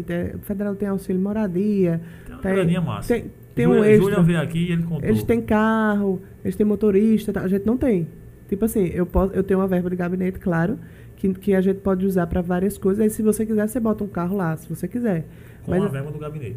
Você É. tem que pagar com a verba do É, gabinete. exato. Né? E nesse, nesse, nesse legislatura, não. O presidente realmente deu um carro para os deputados andarem e tal. Mas a gente não tem, é, como eu disse, esses benefícios de moradia, um monte de benefícios que eles têm. Décimo, né? Sei lá, não, não sei porque eu não sou auxílio federal. paletó, Mas, um exato, exato. O estadual ele tem uma verba que pode usar tipo para comunicação, para várias coisas. Lá tem dizendo, tem um advogado, tem um contador, a gente tem não é assim, pegar esse dinheiro e ah, você bota. Porque qual é a ideia que as pessoas têm? Que você tem a verba de gabinete e seu salário. A verba de gabinete você bota no seu bolso e acabou. Não, não é assim. A verba gabinete a gente tem que prestar contas tudo direitinho, de como é, como está gastando, com quem está gastando, tira nota fiscal, prova o trabalho, né? E, tipo, assessoria de mídia, assessoria de comunicação, você mostra tudo direitinho, tira foto, tira tal, e aí você envia para o Tribunal de Contas e o Tribunal de Contas faz a avaliação disso. Agora, a Assembleia realmente tem um orçamento gigantesco, né? De, tem muita assessoria, tem muita gente trabalhando. E do mesmo jeito que eu falo da Granja Santana, né, de um milhão de reais, realmente, é de você pensar que a Assembleia tem um valor maior do que o EPB, qual a importância? Da, a UEPB tem uma importância muito maior. Talvez, eu acho extremamente corajoso esse Pedro. Por quê? Porque ele está no momento de querer trazer aliados. E muitas, muitos vão pensar, oh, eu vou votar para dar um tiro no meu pé. Uhum. Né? Muitos vão pensar dessa forma. Então, ele é extrema, extremamente corajoso nisso. E eu acredito que ele chegando lá, ele vai fazer uma reformulação nisso. E a gente tem que entender. Ele está certo, pô, é a população. Eu não estou sendo demagogo aqui, não. Mas, tipo, é injusto a UEPB não ter dinheiro para fazer as pesquisas. Né? Você não ter dinheiro a UEPB. Tipo, a de Campina Grande, que é uma referência de tecnologia, está uma escassez. A de Guarabira também, um campus lá abandonado. É, eu acho que a gente pode dar uma reduzida na Assembleia, o número de, de comissionados, de, de carros, né, de assessores. né? A gente pode dar uma reduzida nisso, sim. A gente pode. Não, não, não, não vou ser hipócrita e dizer a vocês, ah, a gente pode tirar tudo, ficar só com salário. Não, porque você não mantém o seu, o seu mandato. Eu preciso de pessoas aqui, tem, vocês veem, eu estou aqui, tem várias pessoas comigo É. que eu preciso para trabalhar e essas pessoas precisam ser remuneradas, claro. Ninguém vai Óbvio. trabalhar de graça. De graça só relógio e com É, pilha, né? Tem que ter uma pilhazinha. Tem que ter uma pilhazinha. Nesse caso, tem que ter. É, tem que ter um- Mas, voltando ao assunto sério, eu acho que a gente tem que realmente cortar. Não dá para ser do jeito que está. Então, ele entrando, eu acredito muito que ele vai fazer isso. E, de verdade, ele tem... ele entrando e conseguindo fazer isso, eu sou a favor de reduzir. Agora, o que eu estou dizendo a vocês, não sou hipócrita de dizer 100%. Não, tire 100% e me deixe com o meu salário. Não, porque eu preciso das pessoas ao meu redor trabalhando comigo. E eu preciso remunerar essas pessoas. E do mesmo jeito, vou falar o que eu falei no começo. Eu tenho umas contas para pagar. Eu preciso do meu salário para pagar as contas. Contas pessoais minhas, né? Minhas, dos meus filhos. escuta, salário é salário. É, mas a gente precisa também da assessoria. A gente precisa de assessores. Isso é inegável. Agora, a gente pode dar uma reduzida porque tem uma gordura muito grande. É, acredito. A Assembleia, ela, ela meio que o céu é o limite. Né? A gente tem um, um gabinete mínimo para todo deputado, mas também o máximo o céu é o limite. Né? A presidência que faz, tudo que faz. Então, a gente tem uma, eu acredito que tem uma gordura boa que dê para queimar. É, se- sendo sem o olhar da amizade, sem o olhar da amizade, é, me diz aí, como é que tu vê hoje a- esse cenário de eleição para governo do estado? A João, a essa veneziano surgindo, aí a gente tem Nilvan, que disse que era pré-candidato, e a gente tem Pedro. Tu acha que o governo realmente está ruim, está perdendo, está tá, tá desescalando? Porque há três meses cogitava-se João, primeiro turno, 60%. Zero chance. E aí a gente tá vendo como é que tu tá. Zero chance. O que eu vejo, Porque é óbvio que você tá ligado a um candidato. mas então, se você tá mas- ligado, mas eu você sou- tem um olhar otimista. Não, mas eu sou, além de eu ter um olhar otimista, eu sou extremamente realista, certo? Mais do que as pesquisas. Nós temos pesquisa interna, claro que gente, ninguém é doido, né? E o Sim, que eu lógico, vejo na não pesquisa interna, a gente vê é a desaprovação de João imensa. É imensa a desaprovação do governo de João. E, e não precisa ter pesquisa, não. Basta vocês que fazem aqui se- conversar. Você conversa com uma pessoa, me diga aí, uma pessoa sua que esteja dizendo esse governador é bom. Trabalhou, merece ser reeleito. Me diga aí. Não tem. Então, mais do que a pesquisa que a gente tem, é a rua.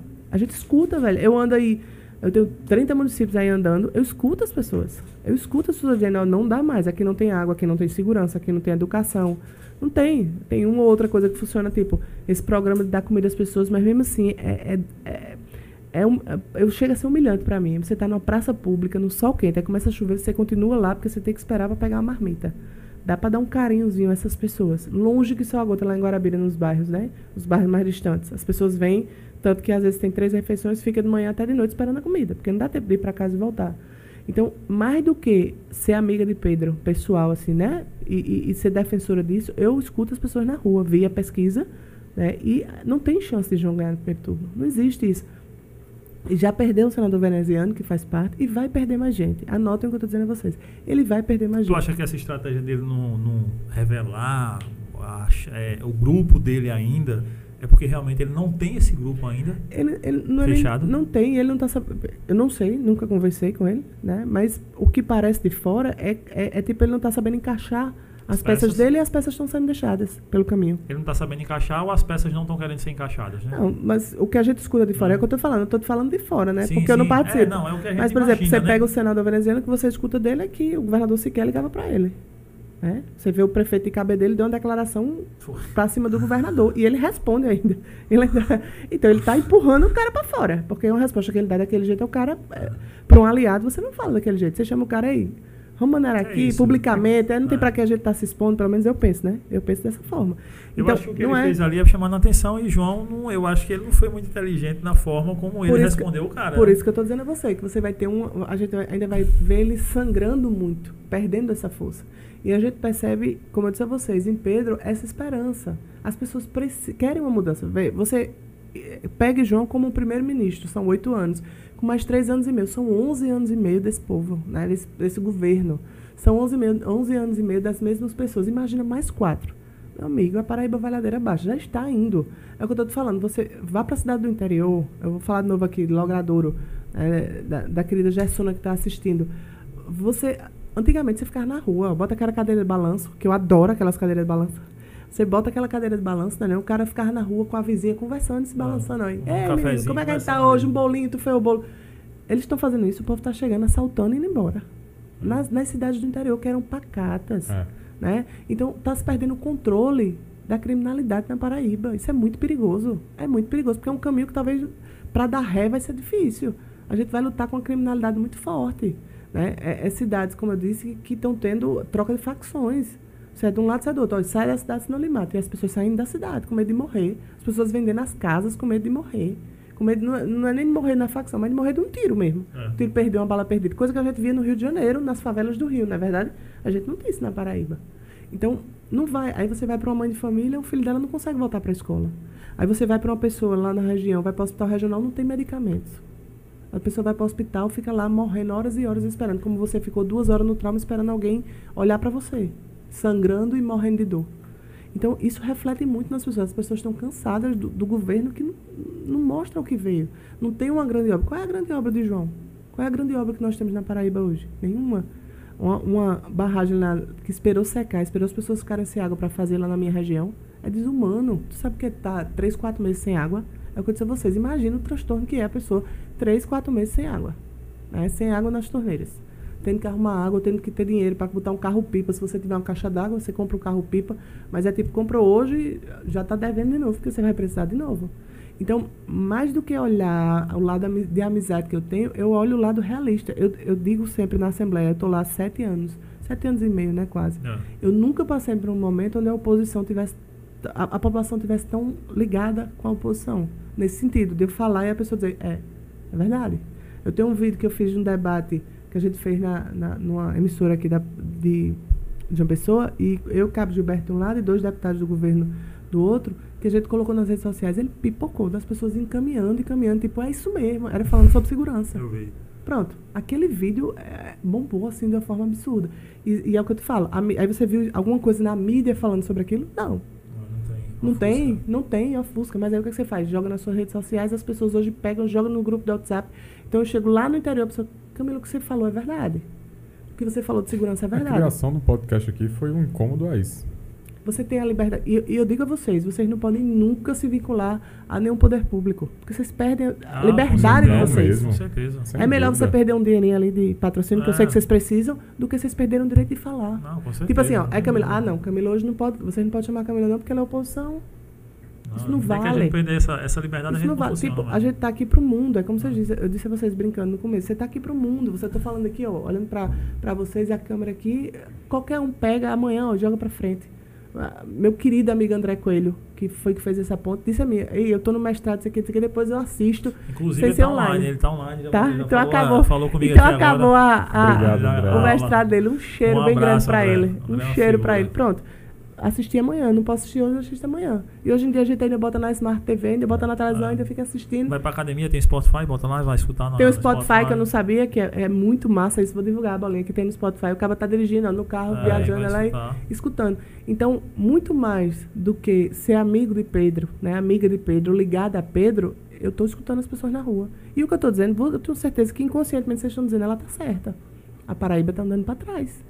E a Paraíba não merece andar para trás, velho. A gente tem tanta Não gente merece boa, não, tá. tanta Tanto de gente, boa. que tem É. trabalhador. É isso que eu ia te falar. Tanta gente bacana. Olha, a gente vai.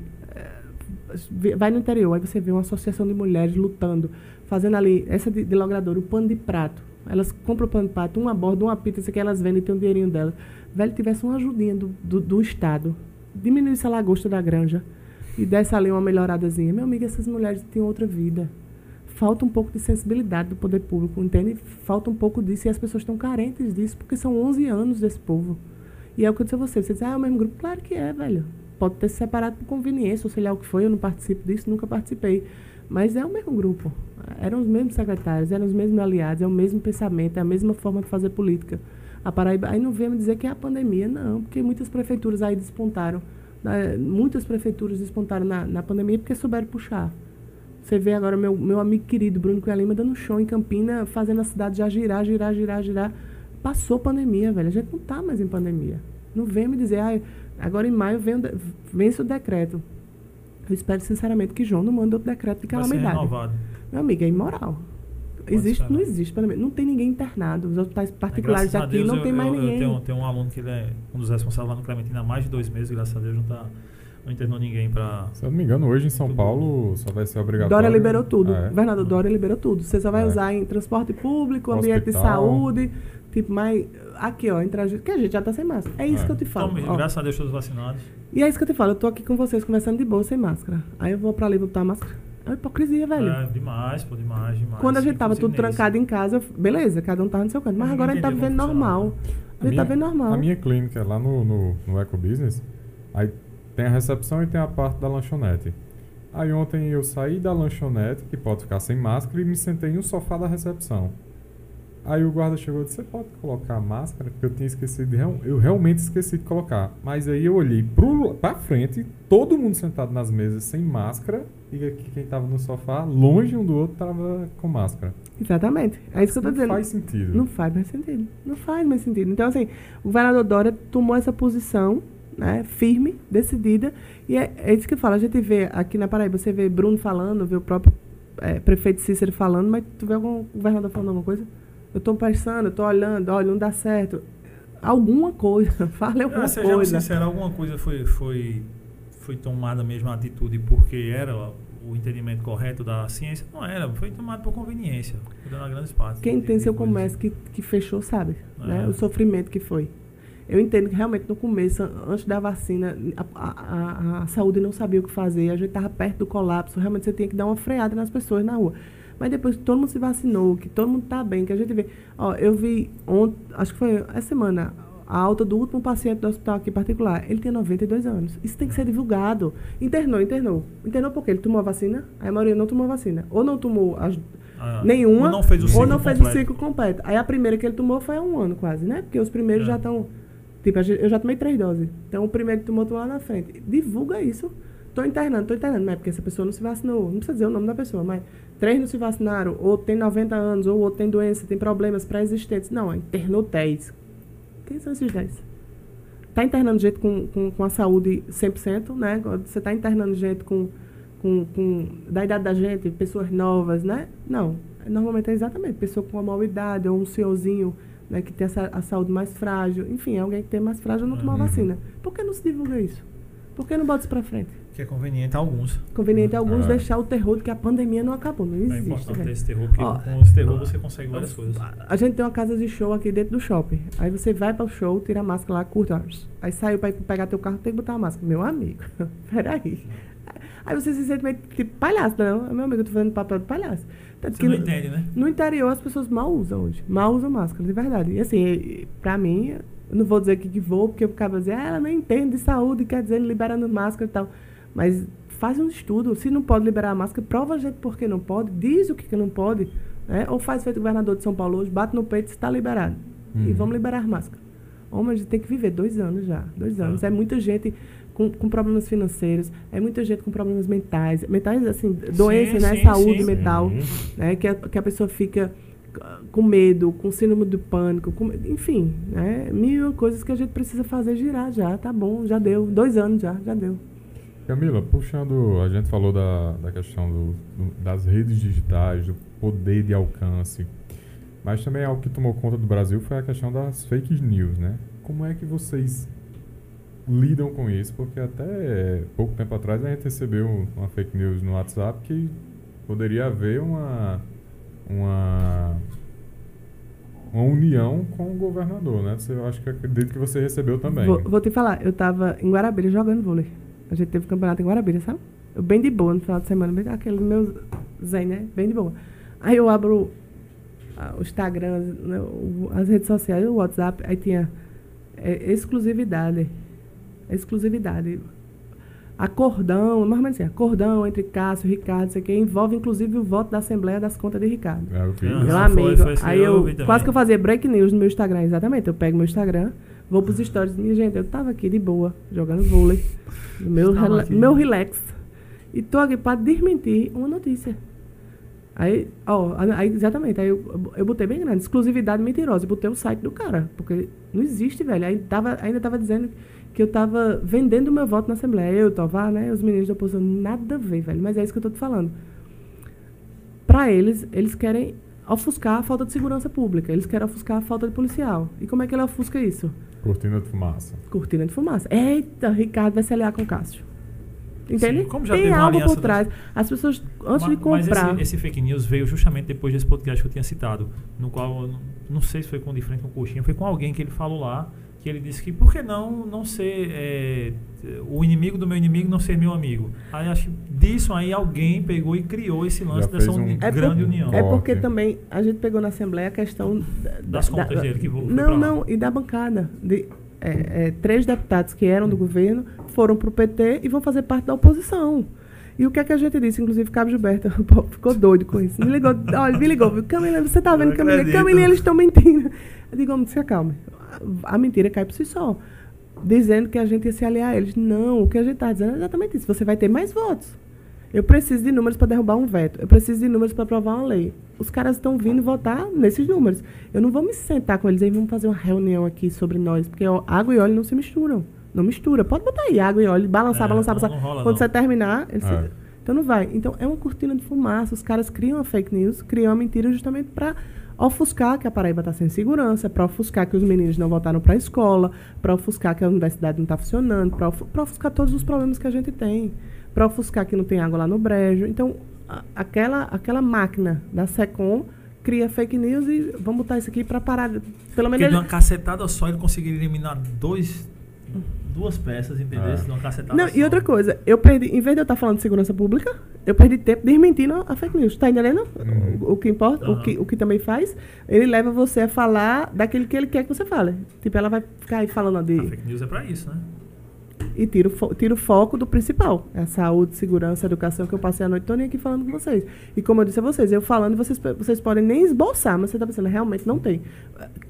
Quem em sã consciência vai dizer a mim que tem segurança pública? Que a gente tem aqui em João hoje a Pessoa. Paraíba não tem, não. Não, Hoje a. Paraíba tá um caos. Tu vai dizer a mim quando vocês forem embora aqui, que a, gente tropa tá na. insatisfeito. Todo mundo tá insatisfeito hoje. né? E a gente- aqui, essa tua rua é mais esquisita, tu vai dizer a mim que tu não vai, a gente não vai sair daqui ligado? Ei, bora, bora, bora, todo Ah, mundo de uma vez? Aqui não, porque eu moro nessa rua e eu morando aqui não tem isso não, né? Mi- Minha esposa, a, a nossa academia, é duas ruas da nossa casa, ela não vai a pé, não. Não vai, não tem segurança. E, e- e a gente, a gente é- agora em até Camboinha tava tendo muito, né? Agora no, no verão e na praia. Eu tenho um filho adolescente, né? Como eu disse a vocês. Aí você fica num dilema, o dilema de mãe. Ele quer ir na casa de um amigo, por exemplo, a pé. Aí você diz, beleza, aí tem que deixar o celular, que você vai ser assaltado. Mas se ele deixar o celular, você enlouquece, porque você não sabe onde o menino tá. É, Olha só, como a gente tá, num ponto que você não pode andar com um celular. é. E, a- e- e parece coisa assim, de, de, de exatamente para mostrar mesmo. Aí assalta Valquíria Santos, aí outra assalta Zezo, Zezo, né? Os artistas vão vindo para Paraíba e estão sendo assaltados. É. Parece coisa de marcado mesmo, para dizer, aí, vamos mostrar a mídia. Aí acharam o celular de Valquíria, né? Porque é Valquíria Santos. Ah, lógico. Que ela foi pro Instagram, e ela foi pro Instagram também, Foi. a rede social Botou dela, e botou pra Instagram. gerar. Zezo ontem levaram a joia dele, levaram tudo. Mas a joia dos Não achou, não. Ali já derreteu. Ali dele, já era. já era. Mas é isso que eu Lamento tô- por vocês. É isso que eu tô te falando, entendeu? Então, é, o que eu tô falando a vocês não é infe- invenção, fake news. Eu tô falando a realidade. Ah, o que a gente vê De quem dia. tá vivendo. Aí você vai dizer, mas as escolas. Pronto, você- eu falei das escolas, você já falou do seu irmão, que é professor e não funciona. Então eu não tô medindo. Cara, meu irmão ele fez uma parada muito louca porque é, o, todo mundo sabe, né? o sistema do governo, é, o online não estava rolando muito no início, o Google Meet e tal, enfim, não sei como é que estava funcionando. Ele fez um canal no YouTube pra galera poder assistir as aulas dele. Ele metia as aulas lá no YouTube pra galera é, poder compreender melhor e assistir essas aulas. Camila, nesse período, nesses sete anos e meio, sete anos e meio lá na Assembleia, alguma coisa que tipo te marcou negativamente? Pô, não consegui fazer isso, ou viveu alguma situação chata, teve algum, alguma coisa Eu acho que te as maiores frustrações são as leis. Quando você quer aprovar uma lei ou outra, você não consegue, porque você não tem número. Ou, ou você consegue aprovar e quando vai o governador veta, quando volta os, os deputados não passam. Ó, eu- Teve alguma tua assim? Tem vários. Vários. vários, Ave Maria. Tem, tem- que, que me marca, por exemplo. Eu, eu queria reservar uma parte da- das vagas de, de trabalho para mulheres na construção civil, por exemplo. E aí passou tudo bonitinho, ó, aprovou, beleza, o governador vetou. Quando voltou, não, não derruba. É frustrante demais, pô. A, a, é, a- o o Coro não derrubou o veto. Eu vou te dar exemplo, outro. ó. Tu A queria gente- dar um percentual. é, você reservar um número de vagas para mulher. Porque, vê, construção civil, vamos, vamos falar desse projeto, certo? Construção civil é algo extremamente masculino, né? Sim, você tem pouquíssima foi. mulher. Então, para uma firma querer trazer uma mulher para dentro, é uma complicação danada. Então, quando você bota isso, que determina que teria que ter uma vaga, você deixa um espaço para a mulher, para ela ter a capacidade de trabalhar ali, Sim. na construção civil. Olha, tem uma, uma lei. Isso é essa- legal, porque isso com É. o tempo vai se criar a cultura de que a mulher está, pode estar dentro da construção civil e daqui a pouco não vai precisar mais lei porque a- já vai ganhar o seu espaço. Assim a gente espera, né? E ó, eu, eu, eu te falo, eu falo muito da mulher, defendo muito a mulher, porque para mim, primeiro, somos, somos pouquíssimos na Assembleia. Se eu não falar disso, quem vai falar? Vou esperar que os meninos falem, os homens falem, não vão falar. E a gente tá vivendo um momento muito frágil de violência. O, a- o assassinato da menina foi uma brutalidade, né, da, da, da estudante de medicina. Triste. Brutalidade. E a gente tem isso direto no interior. Quando não, é assassinato, mas toca fogo, Ah. entra na casa, a mulher escapa, às vezes porque tem, raspa a cabeça, prende. E muito disso é por dependência econômica. Por isso que eu luto tanto para incluir a mulher no mercado de trabalho. Porque a partir do momento que ela tiver o dinheiro dela, meu amigo, ela bate na mesa e diz, "Ah, saia. Mas como é que ela vai botar para fora o cabo que paga as contas dos filhos dela? Por é exemplo, paga essa- água, paga luz, É paga muito as pessoas dizerem, não, mas a mulher tem que entender que ela vale isso, que ela vale aquilo ali. Só que na dependência, cara, a gente sabe que não é assim que funciona. Eu Eu, digo- sou do sertão, todo mundo aqui é, conhece como é interior, conhece como é que é cidade pequena, cidade Eu digo pobre. sempre, ó, entre, entre passar fome, os filhos dela passar fome de uma mulher, e ela apanhar, ela vai apanhar. Sempre. é. Certeza. Sempre. É. Se Então, for preciso todos os dias, ela vai apanhar todos os dias. Então, um dos caminhos para a violência é justamente botar a mulher no mercado de trabalho, incluir. Por isso que eu sou fã de, de trabalhos como eu vi, que eu disse a vocês, de logradouro. As mulheres fazendo o paninho delas lá, ó, pinta, borda, não sei o que, e vende e ganha o dinheiro delas. E que podia ter um olhar diferenciado do poder público. Podia, velho, olhar. Então, eu tento na Assembleia fazer lei justamente nesse sentido. Então, é muito frustrante quando você vê uma lei, você diz, essa vai mudar a vida das pessoas. E ela não existe. Eu estava conversando com vocês aqui sobre o da personal trainer. Sim. Uhum. É fantástico você ter uma lei que faz, sei lá, seis, sete anos e as pessoas ainda falam daquela lei Inclu- porque mudou a vida das pessoas. Inclusive, Isso é massa mandar um demais. abraço pro meu amigo Eduardo, que é personal, e ele que ele tinha até comentado lá no post, ah, a Camila ajudou demais na lei de personal. Isso pra mim é fantástico, velho. É fantástico você saber que você fez alguma coisa que melhorou a vida das pessoas. Não é bom, não. Eu tenho uma sensação maravilhosa quando eu tenho uma lei. Que, ó, eu tenho uma lei que o governo ainda Isso não é- fez. é, foi uma lei que ajudou uma classe, né, cara? Que ajudou uma Mudou a vida das pessoas. Ó, e vê, a gente faz, pensa, fez pensando em vocês, certo? Depois eu fui recebendo mensagens dos personagens dizendo que teve até inclusão de pessoas que, que tem uma, uma limitação, porque desse jeito o personal pôde fazer aula na academia perto da casa daquela pessoa. Então aquela pessoa que tem uma dificuldade de locomoção, aquela pessoa que precisa de um tratamento diferenciado, ela às vezes não fazia na academia dela porque não podia personal. É. Então com essa lei a gente conseguiu até incluir mais Sim, pessoas fazendo muito, atividade. Tu uhum. vê, Muitas. você vai pro, mira para uma coisa e você acaba abrangendo muito mais. Ó, tem uma lei, é nossa, é, é lei na Paraíba, que o governador vetou, mas aí eu, eu fui muito em cima, muito em cima, e a gente conseguiu derrubar na Assembleia, que é a denúncia por WhatsApp do, da mulher, violência. Eles queriam vetar, o governador vetou, disse que não podia, não, não tinha interesse. E os, os deputados, alguns ainda ficaram dizendo, não, não faz diferença não, já uns 180. Eu digo, meu amigo, uma coisa, eu falar com você, o, o agressor está do meu lado e eu ligar, polícia, ele tá me matando, pronto, quando a polícia chegar, ela morreu. Outra coisa, eu estar aqui, com meu celular calada, e tá aqui, ó. Tu mandou mensagem aí no teu celular, eu mandei alguma mensagem aqui, tu não sabe nem com, quem eu tô falando. Eu digo, minha gente, a gente pode salvar a vida de mulheres desse sentido. Então, é uma denúncia de violência pelo WhatsApp, ó, calada aqui ela manda. É lei na Paraíba, mas o governador não implementou ainda. Ainda não existe um número para mulher fazer. Ah, então quer dizer que você tá como lei. É lei, passou, passou. Eu consegui derrubar o veto. O governador vetou. Mas eu fui uma sensibilidade da bexiga, fui lá na Assembleia, falando com, meu- com os deputados, falando com os colegas, sensibilizando. Eu digo, minha gente, vocês podem salvar vidas com isso. Quer ver outra frustrante para mim? A gente aprovou na Assembleia a tornozeleira eletrônica para o agressor. Porque a medida protetiva, bacana, você não pode chegar perto da mulher. Beleza. O cara descumpre. Lógico. Ah, com acho que- certeza. acho que estati- eu não sei se tem número estatístico pra isso, mas se for olhar estatisticamente, mais de 70% Esse menino, descumpre. esse menino que, que supostamente matou, né? Acho que é É, Mariana, ele não né? ainda, ele né? Mas tinha, supostamente ele matou. tinha duas, duas Maria da Pena em cima dele. Nas costas Ele dele. tinha duas nas costas dele. Aí olha, olha a lei, era você ter uma tornozeleira eletrônica para o agressor. E a mulher fica receber pelo celular. Já existe isso em outros estados, já passou em outros estados. Acho que Espírito Santo, São Paulo, acho que Pernambuco também. Ela tem no celular dela, quando ele chega perto, ele tá tornozeleira, ela recebe no celular dela o alerta de que ele está chegando perto dela. Aí ela pode fugir. Meu amigo, fantástico. Passou, passou na Assembleia, João Azevedo vetou. Os, Não, os deputados não mantiveram. não. Os Mas, deputados. man- Mantiveram o veto? É frustrante É- demais, é- pô. Isso Eu- é e revoltante. eu já pensava assim, ó, vou salvar. De verdade, não é demagogia, não. Eu já pensava assim, meu amigo, vai salvar tanta vida. A mulher que, a- que, que sofre. Ah, O medo. E eu, eu, eu fiz muita palestra, sabe? A gente tem uma reunião de deputados chamada da Unali. Aí eu fui a Florianópolis, eu fui ao Rio, eu fui para Recife, só debatendo essa questão de violência. Terminou que eu comecei a dar palestra para os outros deputados falando sobre isso, porque eu tenho isso no meu foco. E quando, eu- quando falava dessa, aí falando dessa tornozeleira, uma, uma mulher disse: Meu amigo, eu, eu sofri violência e tal, e meu terror era ele batendo no meu portão. E eu só sabia quando ele batia. Porque eu não sabia, ele não via, ele tinha medida protetiva, sei lá, 500 metros dela. Sim, sim. Mas descumpre. descumpre, descumpre. E com a tornozeleira, se ele estiver chegando perto dela, ela sabe, ela sai de E casa. até tem como registrar. Tem como registrar, mostrar, fica limitado. Aí não, mas tornozeleira, cara, meu amigo, se tu bater na mulher, tu tem que andar com tornozeleira, não. Tu tem que ficar trancado numa, numa, É. numa jaula. Exato. Né? Porque bater na mulher, pelo amor de Deus, usar da violência física, não existe isso pra você ter uma mulher. Então, são leis que você se frustra, pô. Você vai, isso vai dar. É porque vocês não acompanham a Assembleia, mas às vezes na Assembleia, se for lá, a gente, a gente que é minoria, a gente tá tudo assim, ó, só falta um. Vai, vai, vai dar, vai dar, vai dar. Aí quando dá, que a gente consegue, às vezes, parece que a gente fez um gol, gol de Copa do Mundo. Meu amigo passou, conseguiu. Quando o cara se frustra. Dá aquela murchadinha. É, então assim, agora eu consigo, de verdade, levar mais de boa. De boa assim, no meu psicológico, na minha frustração, sabe? Mas no começo eu me frustrava demais. Ave Maria. Aí eu entendi, ó, eu não tenho número, eu vou tentar fazer meu trabalho. Por isso que eu sonho tanto em ter um, um- uma virada de chave na Paraíba. E que vire também dentro da Assembleia, que a gente tenha umas mudanças, que a gente tenha novas pessoas que pensem não em governo ou oposição, em Paraíba. Bom para Paraíba não é bom para Paraíba, E entendeu? o que te realizou nesses sete anos e meio aí? Fazer projetos que mudam a vida, tipo esse do personal que eu disse a vocês. É massa demais, pô.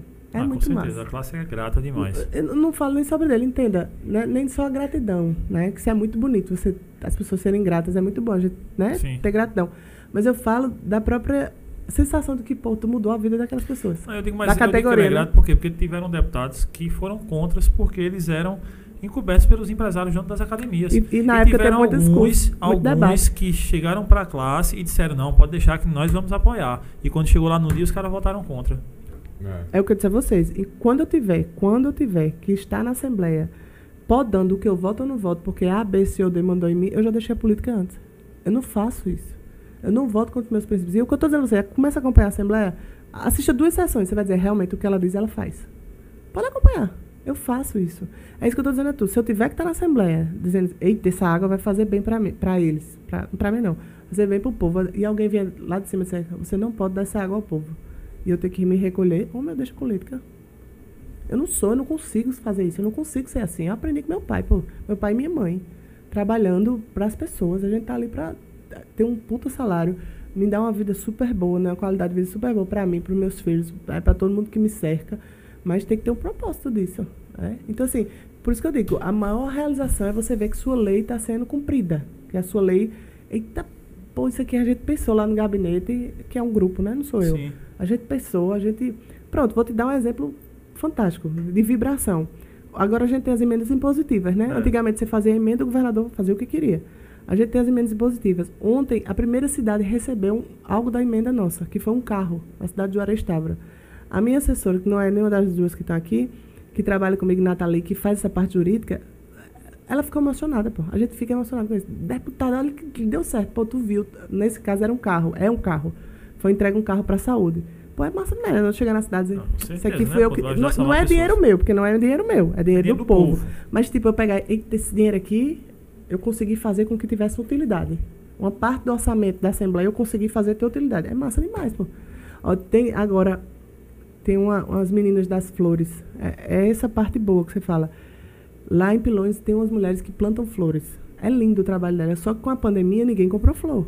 É. Obviamente elas pararam de vender. Obviamente destruiu tudo. Obviamente elas não têm dinheiro. E ela parece coisa de Deus, de Deus mesmo. Eu estava fazendo a- as minhas emendas desse, do ano passado para implementar esse ano, sabe? Juro por Deus. Eu estava sentado com as meninas fazendo isso aqui, isso aqui. A menina das flores ligou para mim. Camila, a gente tá passando fome, não sei o quê. Não tem como vocês me ajudarem, não. Aí eu fiquei pensando, pô, se eu der, tipo, uma ajuda de mil reais, dois mil reais, não, não vai adiantar. É. Aí na mesma hora eu digo, vocês são associação organizada? Elas são, somos tal, tal, tal, tal. Aí eu perguntei a Nathalie, Nathalie, estuda aí. Meu amigo, quando a Nathalie disse, deputadas elas podem receber dinheiro, meu amigo, fiquei feliz demais. A, a gente botou acho, 100 mil reais. Imagina essas mulheres recebendo 100 mil reais para reerguer. É, se reerguer, Isso né? é massa demais, pô. É isso que eu tô te falando. Eu, eu, eu gosto disso. Imagina. E se você disser, ah, é por voto. Não é, não é, não é, não é. Essa cidade eu não sou nem votada. Não tem nem cabo eleitoral nessa Hoje cidade. sua base eleitoral é onde? É o Brejo. É o Brejo. É o Brejo. Brejo. Mas a abraça, né? Aí tem, obviamente, cidades fora do Brejo. Que você vai para Livramento, Santander, é, Baraúna, tudo fora do Brejo, né? É o Sim. Brejo, Vale Mamanguape, ali, Cuité de Mamanguape. Aquelas cidades eu tenho bastante volta. Então, é você ver que você pode, com o seu trabalho, mudar a vida das pessoas. E agora, com as emendas impositivas, a gente pode mudar mais ainda. É você fazer uma passagem molhada, onde as pessoas estão ilha- ilhadas no interior, passa em cima do negocinho, você vai... Meu amigo, peraí, vocês precisam de uma passagem molhada, toma aqui e faça. Tem isso é muito massa. É massa demais, velho. Isso é muito massa. E, se- e é isso que eu penso. Mais do que amizade por Pedro, é ter um governador que eu diga, governador, olha isso aqui, vamos tentar resolver. E o governador, peraí, Camila, vamos resolver. É meu sonho. Entendeu? Diferente de um governador que, olha, de Camila, veta. A oposição, para. Aqui faz não. Tem muito disso, pô. Se vocês acompanharem, eu digo, eu digo às pessoas direto, acompanhem a Assembleia, acompanhem o trabalho da Assembleia. Tira os policiais. Eu estava comprando pão. O policial, aqueles que fazem ronda, estavam na padaria e vieram falar comigo. Deputada, obrigada pelo apoio da polícia e tal. Eu digo, beleza. Eles, deputada, eu fiquei impressionada com a Assembleia. Eles foram lá acompanhar Aham. para essa votação. Como aquele povo não sabe nem o que está votando? E, vocês não, tentando, tentando, mesmo minoria, vocês ficam lá, catucando, catucando para tentar resolver. Então, as pessoas precisam saber, que eu disse a vocês, o voto. Ali é a sua maior arma. As pessoas precisam ter aquilo e a consciência de que ah, trocar o voto por qualquer coisa não vale, velho. Porque É. tu troca o cara, tu vota no cara, o cara depois não olha nem na tua cara. É. Não atende nem teu telefone, além de ser crime, né? Crime, crime eleitoral. Mas o cara não, não tem, ele não tem compromisso com você, é diferente de eu conquistar seu voto. Chegar aqui, conquistei o voto de vocês dois, da família de vocês dois, vocês podem me cobrar depois. Camila, e aí? Isso aqui, Camila, esse teu posicionamento. A ideia é essa, né? A ideia é essa. Então, as pessoas têm que botar na cabeça, né, que o voto é a maior arma que nós temos. Porque é com ele que você vai conseguir mudar a realidade. Ah, mas é só meu voto. Não é seu voto. É o seu voto, é de quem ele cerca, é você fazer com as pessoas, você conversar com as pessoas, você levar a, a conscientizar as pessoas. Então, eu fico muito feliz quando eu vejo as pessoas se envolvendo mais na política. A gente precisa disso. A gente precisa de mais pessoas na política para que a gente possa mudar a realidade e a gente tire a Paraíba dessa marcha ré que ela está dando, engana, ingrate a primeira e vá para frente novamente. É isso que eu vejo da Paraíba. Eu vejo a Paraíba andando para trás. Sem educação, sem saúde, sem segurança, sem, sem água para as pessoas, sem recurso hídrico lá na minha região. Eu vejo a Paraíba andando para trás. As pessoas tinham água, não tem mais. As pessoas tinham na sua casa a tranquilidade de estar na, na calçada, não, não tem mais essa tranquilidade. As pessoas podiam ter seus filhos na escola, pensar no futuro. Hoje elas não pensam mais. Aí você está vendo a Paraíba para trás. Então eu quero alguém que bota a primeira, que vá na dificuldade ali, arranca e depois, ó, segunda, terceira e a Paraíba volta a ser um país, um, um estado de referência, né, para todos É, nós. Dá pra ver assim a sua. Realmente, aí eu, eu gosto de. Faço essa, gosto dessa análise de fazer. A sua paixão do que você fala pela Paraíba por tudo, por, por essa vocação. E a coerência Assim também, como né? de- de- diz nosso amigo Pedro Cunha Lima, que a política para ele é um sacerdócio e dá pra ver esse sacerdócio em você. Nós somos a nova geração, velho. A gente tem isso. É. Aí tu imagina você quando faz você. política de um jeito, a gente encontrou uma forma de tentar fazer política. Enfim, eu acho que as pessoas, essa nova geração tem que fazer política, tem que fazer acontecer. E não só de mandato, entendeu? Você não, Não, sim, né? sim. Não só o eletivo, não só aquele que ele escolhe. Entendeu? Não só isso. A gente tem que começar a mudar essa cabeça. Você não faz a diferença só se você tiver entre as 36 cadeiras da Assembleia, Não, as 12 da. Câmara. Você, você, é o que você disse, você está fazendo política. Qual é a política que vocês estão fazendo? Trazendo pessoas para cá, conversando e levando para quem nos assiste opiniões. Você está levando aquelas pessoas que estão ali a pensar. Velho, a Paraíba está andando para trás mesmo ou a gente está crescendo? Nós sabemos e foi uma coisa que até a gente elencou algumas coisas que poderiam é, impedir que seguíssemos esse caminho aqui do podcast. Não sermos formados em comunicação. Mas a nossa ideia para o podcast era trazer o povo que não entende de nada, seriam nós dois nesse caso, representado na gente, para conversar com pessoas que estão em algum tipo de cargo, com empresários, enfim, com pessoas que a gente admira ou que a gente quer entender. Então, isso aí. Então, vamos levar duas pessoas que não sabem nada, que é a grande maioria, e aí a gente vai representar eles, não vamos representar outra galera. Sabe por que pega a, a forma de falar? Vocês, vocês falam, eu, eu faço isso também, é meu. Você fala da forma que as pessoas entendem. Talvez se fosse jornalista falando mais sério, com palavras, as pessoas não tivessem interesse. Ó, eu, eu te falo de, de oportunidade da Paraíba. A gente teve, ano passado, a maior exposição que a Paraíba já teve no- na vida toda. Juliette. Sim. Pô, É. Juliette levou a, a pedra da boca a virar uma loucura para Paraíba. Os Acho que até paraibanos. agora deve estar lotado lá. Os paraibanos não nem os paraibanos conheciam a Pedra da Boca. Tipo, Juliette trouxe as...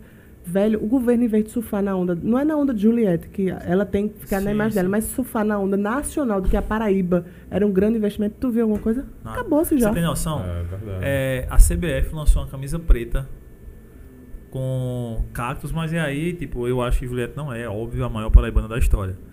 Mas a CBF, a seleção brasileira, vai jogar com a camisa preta, cheia de cacto, representando a maior paraibana, aí, segundo a CBF, né? Da história, que é Juliette. É, ela é uma das grandes paraibanas. Mas assim, mas beleza. Alguém de fora, tipo, viu a Paraíba, tá ligado? E a gente não vê a Paraíba como. É isso que eu tô falando, falta o poder público. Esse caso, faltava o governo pegar essa onda. Não tô falando de usar a imagem de Juliette, não. Não, mas né? assim. Mas as pessoas a onda que ela a fez. Exato, É. exato. De onde vem essa mina da Paraíba? Então, como é que é esse lugar lá? Exatamente. Né? Como é que faz? O que é que faz? Joga, usa essa imagem. A gente tem muito. Eu digo a todo mundo, a gente tem as praias mais bonitas do Nordeste. Eu conheço um bocado do Nordeste. A da gente é uma das mais bonitas. A gente não tem pedra, a gente tem uma areia danada, que a pessoa É, fica lá. não tem tubarão. né? Não tem tubarão. Você É, pode entrar na água, você pode molhar o pé, É, porque é. em Recife tá tão perigoso que nem o pé acaba molhando mais. Que o é. pé, o tubarão já tá areia, olhando o Tá uma pé. cheiradinha Na areia você ainda tá com medo. Tá com medo. Até na areia. Mas é verdade isso, ele É. tá chegando É, bem no tá. raso, né? E, é, tipo, eu, eu, eu não consigo entender. Porto de Galinha você vai, é lindo, maravilhoso, mas quando enche você não tem nem areia. Camboinha, velho, é uma loucura. Não tem um hotel em Camboinha. É. Falta de, de, de interesse, De assim, né? De planejamento, Não, eu- de eu há- investimento, né? Há seis anos eu vivo ali em Intermares dando aula e eu até hoje eu sou inconformado porque Intermares não é um ponto turístico da Paraíba, cara. Porque, tipo, aquela praia é linda é uma calçadinha jogada, enfim. Agora estão. Vitor Hugo tá asfaltando lá, começou a asfaltar Intermares todinho porque antes era na lama. Tu sabe que o PIB de Cabedelo é um dos maiores. É, É, gigante. da Paraíba, né? O segundo, eu acho, da Acho que é Paraíba. entre segundo terceiro. Né? Da Paraíba. Se perder, perde só Campina e E, é e infelizmente é uns- exatamente. Eu, eu falo sempre, o jacaré ali destruíram tudo por conta do meio ambiente, beleza, não vou debater isso. Mas prometeram fazer, fazer, fazer e agora não tem. E é cheio de gente e não tem nada, né? Não tem praticamente nada. Você tem ali as feirinhas, as barraquinhas, né? Os artesãos. Você não tem mais um restaurante como você tinha, que ia pro pier, né? Que, é- que É, é- sim, não tem sim. nada. E faz quantos anos já isso? Que não tem mais. É isso que eu tô falando. Falta o poder público, falta o governo, falta olhar para Paraíba. Tipo, você, quando você faz a divulgação da Paraíba, você enche os hotéis, aí você aumenta a rede hoteleira, aí você aumenta a camareira, você aumenta o garçom, você dá emprego, você gera emprego. Essas pessoas que vêm para cá, vai no mercado de artesanato, vai no restaurante, vai na feirinha, você deixa dinheiro aqui. Você deixa dinheiro. É, não é hora de federal ainda? Ou continua como estadual? Vou para minha reeleição, vou para minha reeleição aqui na, na- Agora eu vou te dizer o que eu achei. Tu é muita vibe executiva, viu? Eu acho. futuro, Nossa, né? é. Futuro do futuro, mas é isso que eu digo. Eu Mas não, concorda? não, eu tenho, eu tenho, porque o executivo você pode fazer, pô, a caneta é tua. É, é, vocês falaram de Pedro, é viveu exatamente isso, Você viu isso na família, né? Com- pai. Com o pai, né? Pai, pai eu pensava executar fazer, pai eu pensava fazer. Você viu isso na família. Ah, Porque tu é, muito, tu é muita vibe. De todos os políticos que eu converso diariamente aí, a sua. Porque tem- você sabe, a vibe é se é executiva, se não é, mas a sua vibe é muito executiva. mas é porque talvez eu- convivi muito tempo com isso, né? Exatamente. De painho, eu vi painho fazendo coisas em Guarabira. E ter o poder da caneta é outra história, né? Painho fez, pra tu ter uma ideia, que eu falo essa, questão de investimento. Painho fez. Guarabira, todos os museus foi Painho. Tem museu tudo que você pensar. Tem um casarão lá lindo que ele, que ele restaurou, mas não era isso que eu ia dizer. Ele fez o Festival de Arte Naif, que era essa arte que você pinta sem estudar, você mesmo pinta. Ele trouxe 63 pintores do mundo inteiro para Guarabira. Pô. É isso que eu tô falando. É esse tipo de investimento. Então eu vi meu pai fazendo isso. Eu sei que é possível. Entende? Talvez seja isso. Eu, eu sei que é viável, eu sei que é possível. Eu não estou sonhando demais em querer que a Paraíba esteja cheia de turistas. Uhum. Não estou querendo demais. E eu, aí você, você vai ganhar o que com esse cenário? Eu vou ganhar o orgulho que eu já tenho da nossa Paraíba, né? Que eu acho que Juliette trouxe, mais do que tudo, Juliette trouxe o nosso orgulho de volta para Paraíba. Mas você vai trazer geração de emprego e renda. Eu vou ver as pessoas novamente tendo seu dinheiro, pô. As pessoas, tem muita gente passando necessidade porque vivia disso. É, gente que fazia sua festa. Eu, eu brinco sempre, né? De, de- eu sou fã de Safadão, adoro Safadão. Aí eu digo sempre, o problema de não ter o show de Safadão não é Safadão, não, porque ele tá ali, ó, ganhando o dinheiro dele. É o, aquela pessoa que tá montando o palco, aquela pessoa que tá no som, é aquela pessoa que tá vendendo ah, no meio da rua a O água que tá pra lá pessoa frente entrar. vendendo água, pô. É. O Exatamente. cara né? que vai passar de manhã catando latinha. Exatamente. Exatamente. Entendeu? Então, é, é- é, como você disse, é um interesse de poucos nessa. Ah, vamos agora no pode, no pode, no interesse de poucos e o macro se acabando. E a gente andando para trás, dando ré. Por isso que eu acredito que o governador não é reeleito. Eu tenho essa convicção. Pode ir para o segundo turno. No segundo turno, todo mundo se une contra o governo. Mas aí, vamos lá para não distorcer. Ah, vai se unir com seus adversários. Não. Eu estou dizendo assim, a população em si vai ver Sim. meu amigo, a gente tem que tirar É esse, esse homem. opa, então se for ele não, não, não, não, não.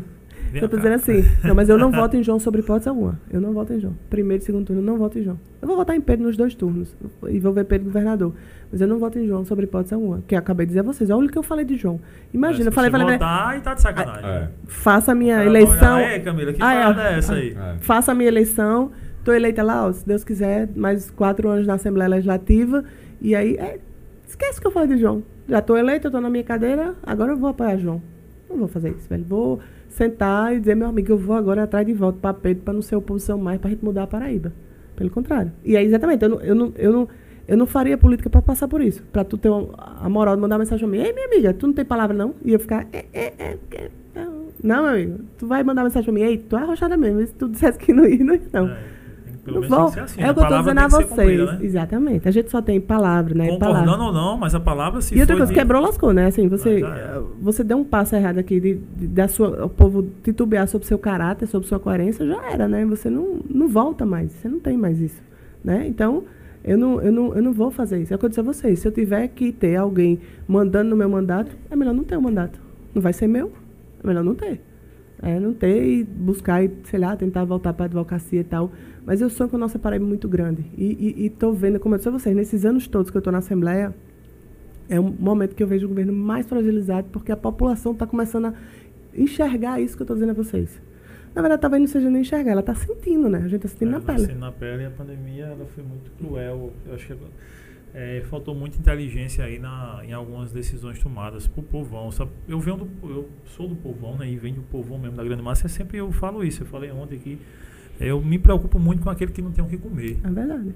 E o governo acha que está fazendo muito e dá uma marmita. Velho é pouco demais. Olha, eu escuta... assim, e aí outra coisa, existe é, é a, a, a ajuda social e a responsabilidade social. Então eu não quero uma ajuda, eu quero que tu tenha responsabilidade sobre aquilo ali. Eu espero do executivo, do governo, que ele tenha responsabilidade social, ele tenha responsabilidade por aqueles que não têm os mais fragilizados. E é E não apenas uma ajuda. É isso que eu tô falando. Tem Ó, que ajudar? Tem que ajudar. Eu tem vi- que ter responsabilidade. Eu vi uma pessoa, achei bacana, lá em Guarabira, o pai não deixou pronto, não conseguiu entregar porque teve um AVC. 400 casas, sabe? Apartamentos, com o governo federal. Zero real do governo do estado, zero real. Era a prefeitura e o governo federal.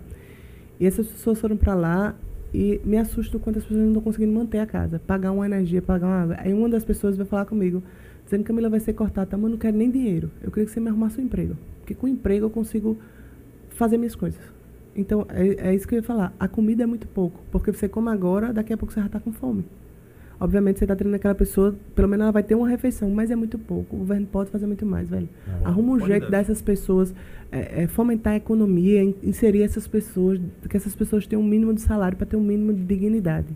A gente que anda muito, a gente vê muita, muita situação de tristeza, assim, que vocês, meu amigo, a gente é muito privilegiado, a gente está muito É. acima.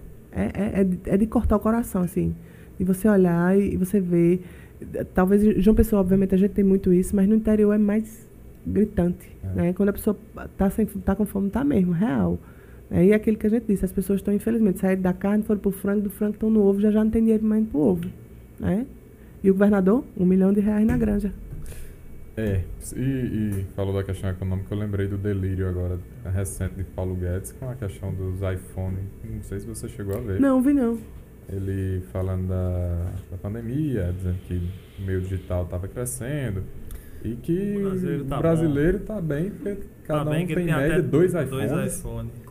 É outro que não conhece muita gente. É um, é um, é um, parâmetro muito bom, né? Cada, quem tem dois iPhones, meu amigo, aí você vai ver, são meia dúzia de pessoas, 1% da população. Eu A acho outra que não ele tem- não tá legal, não. Tá não, tá não. Tá- ele tá- deve estar em outro país, assim. Ele, ele, ele deve estar pensando por outro país. E, e eu, e eu te falo, é uma comparação muito esdrúxula, né? É um negócio que ele não devia nem falar, velho. Não devia nem falar. Porque, tipo, o cara que tá sem ter o que comer, escuta um, min- ministro falando, ah, mas todo mundo tem iPhone. Velho, eu não tenho nem um prato de comida, avalia um celular.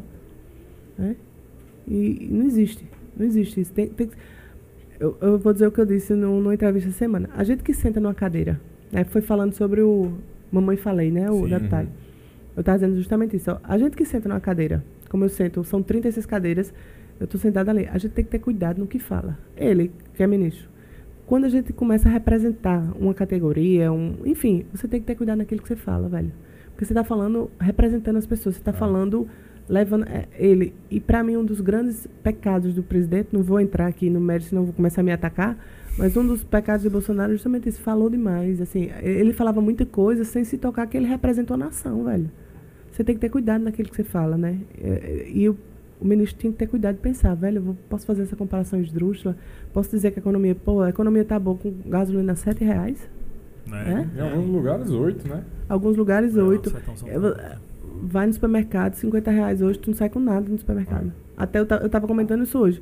Antigamente você comprava é, batata, cebola, cenoura, era super barato, né? Feira de verdura. Era, reais, não um era? real, pá. Fruta, não sei o quê. Hoje, meu amigo, tá uma fortuna. Zero. É. Tá uma fortuna. Eu digo porque, eu vou dizer de novo, tem dois meninos. É, mas passando a nível nacional, o seu, o seu partido tem um pré-candidato a, a presidente, independente, acho que você vai seguir o partido se acima tiver. É, na verdade, a- o PSDB eu acho que fez, eu acho que vocês sabem disso. É, a, gente, a gente fez né? as prévias. Deu inovada, né? O Ei, PSDB. foi massa, foi massa. Eu, eu gostei, eu concordo ali, eu gostei. eu foi ideia danada. Porque assim, não era, não era só. Disseram que quiseram americanizar, mas eu gostei. Ficou massa, ficou massa. Eu gostei. Alguns foram para alguns foram, alguns foram para Brasília, né? A gente foi para É. Brasília. Deputados e prefeitos e governadores, senadores, enfim, foram para Brasília. era um negócio que dá orgulho, pô. Você chegava ali, aí tinha o, passado do PSDB, Covas, Fernando Sim. Henrique, aquele negócio bem bonito, aquelas músicas que a gente escutava, né? Mas a ideia de, de trazer todo mundo pra junto, mas podia votar todo mundo. O, o ruim foi porque o sistema deu pau, né? O sistema não funcionou. Então tirou um pouco do brilho. Mas é uma ideia fantástica. Pô, tu tem um monte de filiado. Tu tem aquela pessoa que carrega a tua bandeira ali e é filiada ao partido que acredita. Aí na hora de escolher se vai ter ou não candidato, quem é ou não candidato, aquela pessoa não existe. Uhum. É, só Então, o partido- Só quem escolhe é um grupo de Ex- cinco caras numa mesa Exatamente. Aí o partido fez um, um, um movimento bacana para ouvir as pessoas.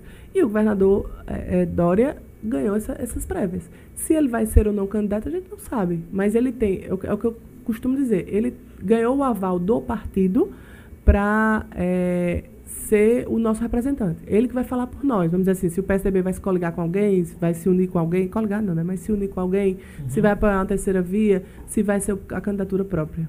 Mas como eu te disse, meu foco é muito a Paraíba. Eu acho que se eu puxar para esse debate nacional, eu tenho dito isso. Se eu falar de um lado, o outro lado ataca você. Se você falar do outro lado, o outro lado ataca você. É. Né? E termina E o aqui.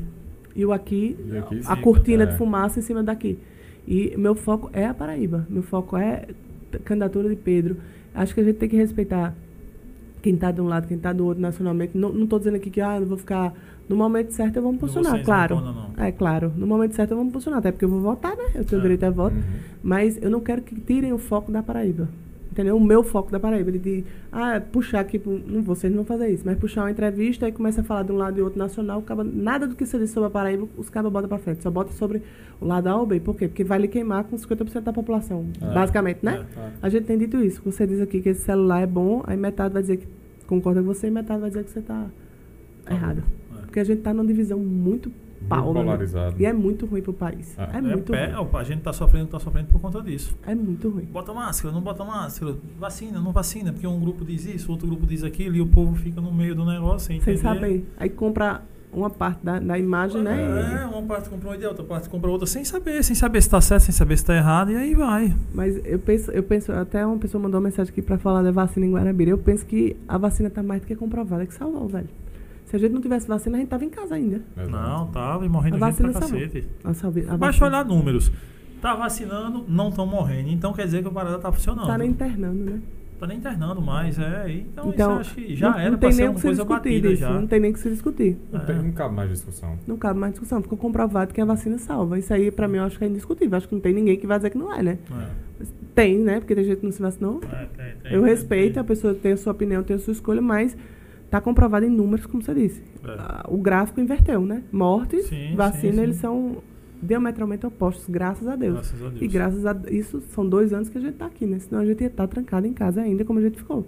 Que eu fico dizendo isso, eu digo, ó, é surreal, pô. Se, tu, se a gente pensar, daqui a uns quatro anos, quando a gente pensar o que aconteceu, nem a gente vai acreditar. É É. porque assim, quando a gente fala no lance de ficar trancado em casa, aí tipo a gente que é autônomo, o cara fica logo naquele caramba, então acho que muita gente não pensou nisso, né? Que, que nem todo mundo tinha o salário certo no final do mês caindo na conta, né? Eu ia te falar isso, essa questão da pandemia, tu falou, fiquei pensando, o personal mesmo é uma, da, uma das categorias que foi super prejudicada. Nossa, Obviamente, gente. algumas pessoas conseguiram pagar o personal e manter, né? Mas É. a maioria que era autônomo, como o personal é, perdeu sua renda, não tem como pagar. É, a gente como trabalha tem- com grupos especiais, né? que Aí com a, é, desenvolvimento infantil, eu trabalho mais com questão de lesão, então é, digamos que Manteve, como, como né? a gente trabalha com pessoas doentes e tinha mais gente doente, então de certa forma ficou bom. Mas, Mas é enfim, não tem como a gente dizer, comemorar e dizer que ficou bom se a grande maioria estava se ferrando. Amigos meus fecharam a academia, amigos meus que tinham 20 alunos ligaram para mim dizendo que estava com um aluno, com dois ou com nenhum. Você fica naquela, o cara que tem que fazer feira, o cara que tem que pagar a conta. Se tu for no macro, assim, você for, aquela pessoa que fazia a van da escola, 24 tem meses. nada. A- Aquele que fazia a meses. van da escola, aquele que tinha a escolinha de vôlei, aquele... vendeu duas vans. Eu tinha- Até hoje não tem escola ainda, não tem aluno para levar para escola. né? É isso que eu te falando. E outra coisa, depois da pandemia, muita gente teve que cortar, né? Os Sim. supérfluos É. foram ter que ser cortados, não só pela pandemia que a pessoa passou, mas pela dificuldade econômica que a gente está vivendo, pô. O aumento na feira A é... é desvalorização da moeda está muito grande, mas muito grande, tá absurda. você vai no supermercado com 10 reais, você volta com um saco de feijão. É? E não dá nem para comprar cebola e tomate. Ou você Ah, compra um, não, compra outro. Então um, você não faz nenhum feijão. Você vê, 10 reais. 10 reais não é nada mais, né? Infelizmente. A gente tá, então é isso que eu estou dizendo. As pessoas tiveram que cortar porque teve uma queda na sua renda e porque teve um aumento de tudo. A energia está cara demais, pô. Tá Ah. muito cara a energia. Pô, O gás está muito caro. Tá tudo caro. Tá Ave tudo Maria, caro. tá a nossa, gasolina caro tá tudo cara. Então a gente, pós-pandemia, ainda está com essa, esse problema econômico, né? Então as pessoas respirou, voltou a fazer suas atividades, né? Voltou a ter o seu salário, vamos dizer, os autônomos. Mas seu salário hoje não vale o que valia antes da pandemia. Ah. É nesse? Você tem 7 reais no litro de gasolina. O diesel mesmo era super em conta. O diesel tá o preço da, da gasolina, quase. E hoje já tá aí uns postos aí aumentando o álcool, né? Porque como aumentou a procura no álcool, então o álcool agora é que está aumentando É. o preço. Então, é, enfim, tá um É absurdo. porque, infelizmente, né? Quando vai fazendo, É, vai desencadeando, oferta, né? A lei da oferta e da procura, E o pior é infelizmente. que a curto prazo a gente não tem perspectiva de melhora. Zero. Nenhuma. Você não vê, você não vê solução para isso. Você não É. vê que vai baixar. É pelo contrário, o dólar começa a subir, aí começa a subir, aí o cara diz, ah, mas você está pensando em viajar? Não, meu amigo, é porque tem muita coisa que é importada, tem muita coisa que hoje vem- tudo, a gente depende do dólar. É uma moeda, é uma moeda de troca internacional, a gente Aí não- depende dessa parada. Exatamente. É a mesma coisa da gasolina. Você não pensa, ah, mas é porque é só não sair de casa. Sim, meu amigo, mas a comida que vai chegar na sua mesa vai vir num no, no, num caminhão. Ah, sim, Ah. essa água não tem nada a ver, tem não, irmão. Então, para engarrafar, para o caminhão transportar, tudo isso tem a ver com dólar. Então, vai influenciar. E eu vi, eu vi uma, uma, uma É. entrevista dizendo justamente isso. A nossa, o nosso transporte é quase que 100% terrestre. Isso É. é. O Brasil, é, o. Brasil infelizmente nunca quis investir. Eu acho que tem um ou outro navio, né? Assim, É. e tem um ou outro. E- e deve ter um trem passando por algum canto, mas, mas, não- muito não- pouco. nem conta, não chega Quem nem a Muito contar. trazer é o caminhão. É. Aí, com o preço do diesel subindo, sobe o frete. Subindo Sobe o frete, quem vai pagar é quem tá. Não, quem vai pagar somos nós, Ah, consumidores. lógico. Então é tudo uma cadeia. As pessoas às vezes, infelizmente, fica assim, né? Exato. Assim, não, mas eu, eu não saio de casa, eu tô andando menos, eu tô andando de ônibus. É. Mas você Eu vai espero que sentir. as pessoas, e eu, a- essa ferramenta que a gente tem, a internet, faça com que vocês cheguem mais às pessoas. Eu espero que as pessoas também consigam ir mais até vocês, porque entristece quando a gente vê na mesa de bar os caras falando, ah, falar sobre, não, fala sobre política não, só tem ladrão, não sei o quê, porque isso é o que está acabando com o Brasil, é esse tipo de pensamento arcaico que a gente, principalmente da juventude. É não pensar em quem votar, né? Um dia desse, no grupo escolher. de amigos, os caras lá falando, aí falando, acho que tava, é, era alguma coisa lá de leis, deputados e tal, aí teve alguém que botou, não, pô, não vamos falar sobre política não. Eu disse, não, pelo contrário, vamos falar, gente, eu quero ver quem foi o deputado que fez isso aí. Vamos trazer esse assunto, porque nós temos que saber disso aí. Ó, sem demagogia. Eu acho massa quando a Assembleia tá cheia. Acho massa, a galeria. Eu acho massa, velho. Tu votar, tipo os policiais que foram agora. Aham. Lotar as galerias. É muito massa, pô. uma Tu tá fazendo assim. os Exatamente. Tipo, pra mim é fantástico. Ninguém, né, como eu disse a vocês 200 vezes, ninguém manda meu voto, então pra mim é fantástico. Eu vou Uhum. votar ali com minha consciência pra de ajudar boa. eles, tô de boa. Mas pra quem não vai, realmente não deve ser bom. Mas eu, todo mundo que vem. Pode perguntar diversas categorias, inclusive os, os personagens. Todo mundo que vem falar comigo. Deputado, isso aqui, isso aqui, isso aqui. Eu digo, olha, eu posso ajudar, eu sou minoria, a gente não ganha. Mas vocês querem ganhar, vem fazer pressão aqui dentro? Fica aqui dentro, na galeria. Fazendo pressão, pressão, pressão, pressão, pressão, que você consegue. É isso que eu digo, vocês precisam, as pessoas precisam entender que elas precisam estar dentro da política, inserida de alguma forma. Então, se é para estar ali, é um negócio seu, velho, vai atrás do teu interesse, junta a categoria, faz e busca e, e tá lá na Assembleia. A gente vê pouquíssimas categorias lá, pouquíssimas. A gente vê muito defensor público, a gente vê muita polícia, mas são pouquíssimas categorias que vão.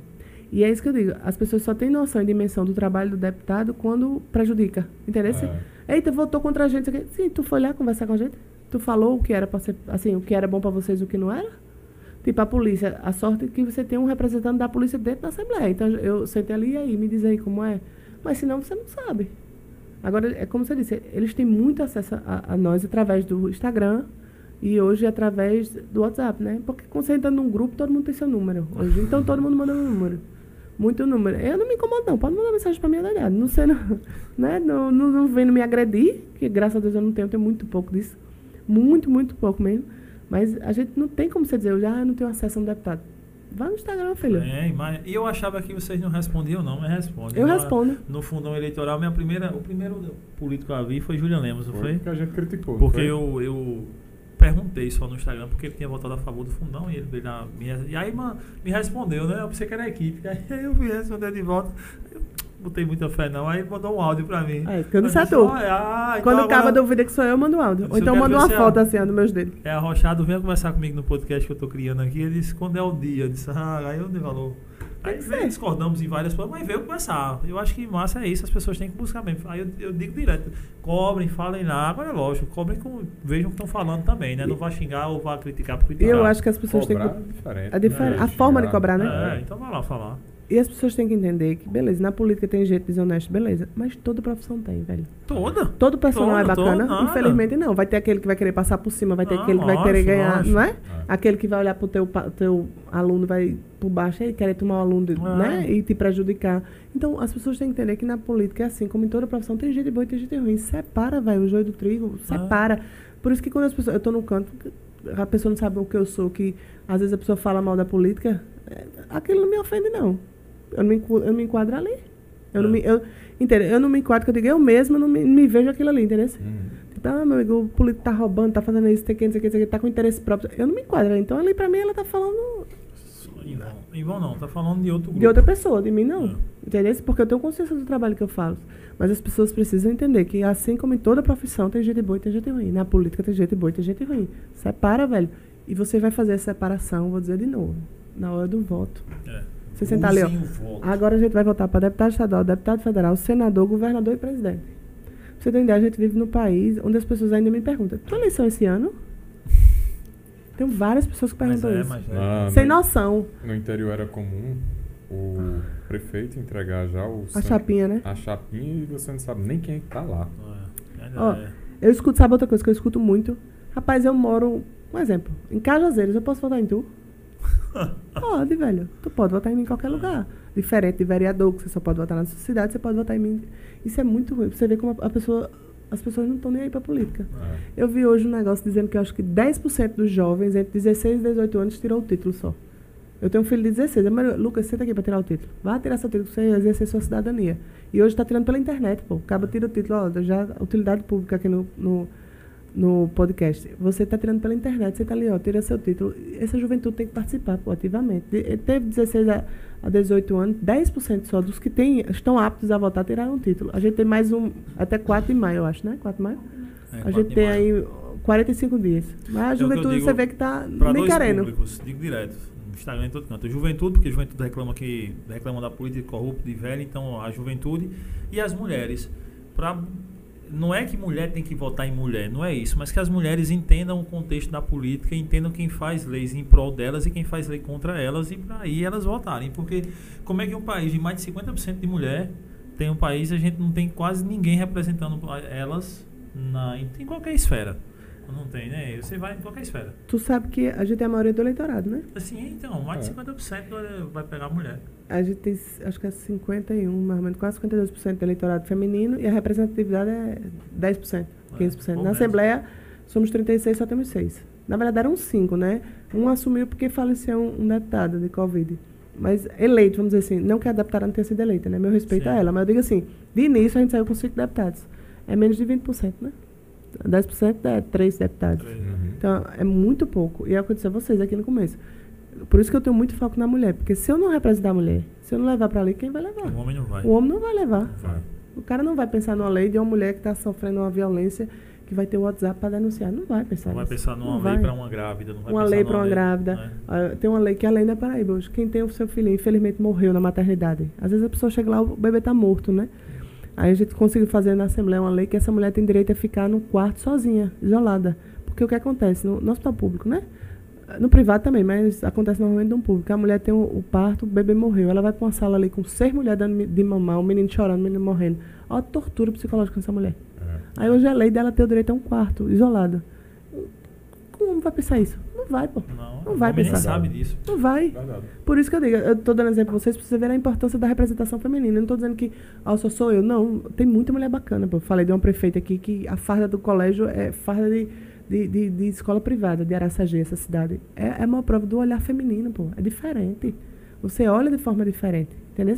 Então você precisa de mais mulheres na política. O problema é o machismo, o problema é dentro de casa, porque a mulher vai estar trabalhando rodeada de homens, eu trabalho rodeada de homens. Eu faço reunião de 20 homens. Na verdade, quando tem muita mulher, eu acho estranho. eu tô tão bitolada a trabalhar com os meninos, com homem, que quando tem mulher, eu acho estranho. Eu acho estranho, de verdade, de verdade, falando sério. Eu acho estranho. Então, assim, há o machismo que não quer que a mulher vá, porque a mulher vai estar rodeada de homem, porque política não é lugar de mulher. Homem é lugar, política é lugar de mulher sim, homem. Oxê. Agora tem que se dar o respeito, como eu fiz. Eu comecei com, a- com dando a voadora. O cabo vinha, eu dava a voadora. O cabo, pronto, o cabo para. E isso é, não é só na política, em toda, toda profissão, área. qualquer profissão. Jeito. Então é isso que eu digo a vocês. Eu entendo isso hoje, entendeu? Eu entendo a representatividade que eu tenho da mulher, da mulher na política, do- da simbologia disso, né? De, de tudo isso. Eu acho bacana, você fala de Pedro e tal. A gente teve muita reunião para chegar onde chegou nessa pré-candidatura de Pedro. E lá em Brasília e tal. E todas elas, eles me dando super espaço, sabe? De estar lá, de estar participando. E só tinha eu de mulher. Aí você pega Tovar, Pedro, Rui, Cássio, Romero, Bruno, tá? Só tinha de mulher. Mas eles sempre respeitando o espaço. Isso me faz também me sentir bem onde eu estou E você tinha com voz. quem eu estou. Com, tinha voz. Tinha voz. Sempre, sempre tive, sempre tive voz. Assim, eles não me podem em hora nenhuma. E isso me faz sentir bem onde eu estou. Entendeu? Não, Talvez a, a lealdade, tudo que eu te falei, eu tenho que acrescentar isso também. O espaço e o respeito que eles me dão. Todos eles, todos eles, do partido que eu faço parte. Tem uma ala do PSDB Mulher, que a gente faz muito movimento. E quando eu estou nessa parte, né, sem ser do, do PSDB Mulher, com, com os cabeças, vamos assim dizer, né, do nosso partido, eles me dão super respeito. O, o espaço que eles têm, eu tenho, eu falo o que eu quero, do jeito que eu quero, do jeito que eu falo com vocês. Então talvez isso também me faça ser tão defensora disso, porque eu sei que Pedro chegando lá também, a, gente- a mulher paraibana vai ter um espaço, vai ter a vez. Ele tem esse pensamento, é a juventude, velho de inclusão, né? De inclusão de tudo. Inclusão de, de- da gente acabar com todos os preconceitos, seja ele com a mulher, seja ele com o Sim. homossexual, seja ele Qualquer com o negro, né? A juventude tem isso, a nossa mente é mais aberta. Por isso que eu sou tão defensora disso, des- dessa candidatura. É a esperança. A- o que eu disse a vocês, essa palavra cai muito, recai muito bem. A esperança. A esperança da Paraíba voltar para frente. A esperança de acabar com esse rame-rame, com esse negócio pequeno de política. De, a política é feita para um conchavozinho de pessoas se darem bem. E o povo que esteja aí passando fome. Entendeu? Então, é por isso que eu digo. É, é esse espaço que eu busco. É essa representatividade que eu, que eu quero ter. E eu fico muito feliz quando, quando eu- esse, esse mês de, de, de março eu trabalho muito. Olha, eu trabalho valendo. Eu já trabalho, eu já trabalho muito. Mas nesse mês eu trabalho valendo, valendo. De entrevista, eu acho que essa é a sexta ou sétima, não é bolando nesse mês. E ainda tem não sei quanto pra frente aí. E eu fico muito feliz. Por quê? Porque eu me tornei essa referência. Eita, mês da mulher, na política, Camila. Entende? Então, Uhum. pra mim, é uma responsabilidade da Então, gota, Sim. mas me deixa muito feliz. Muito feliz de ser lembrada. Muito, muito feliz mesmo de ser lembrada. Pra mim é uma honra estar sentada aqui. É, faz, faz é, realçar a bandeira que você levanta, né? Então, as pessoas estão vendo que você está levantando essa bandeira. E, é- e, e- e o pior é que assim, eu não entrei pensando nisso, sabe? Na Assembleia. Mas foi natural. Eu acho que eu percebi a necessidade disso. A necessidade de eu defender essa bandeira, a necessidade da mulher ter seu espaço, a necessidade. E depois, a representatividade que eu tenho. O quanto eu represento. De tipo, você. É tipo aquele negócio assim, você vai na frente e abrindo as portas, né? E Uhum. quem veio para atrás vai chegando, sim, as portas sim, já sim. estão mais abertas. É, é, é perfeito isso. É um lema. Que, tipo, pra eu estar onde eu tô, outras mulheres tiveram que abrir as portas. É. A pessoa não podia votar, né? Votar e ser votada. A pessoa não podia votar e ser votada. Imagina a loucura.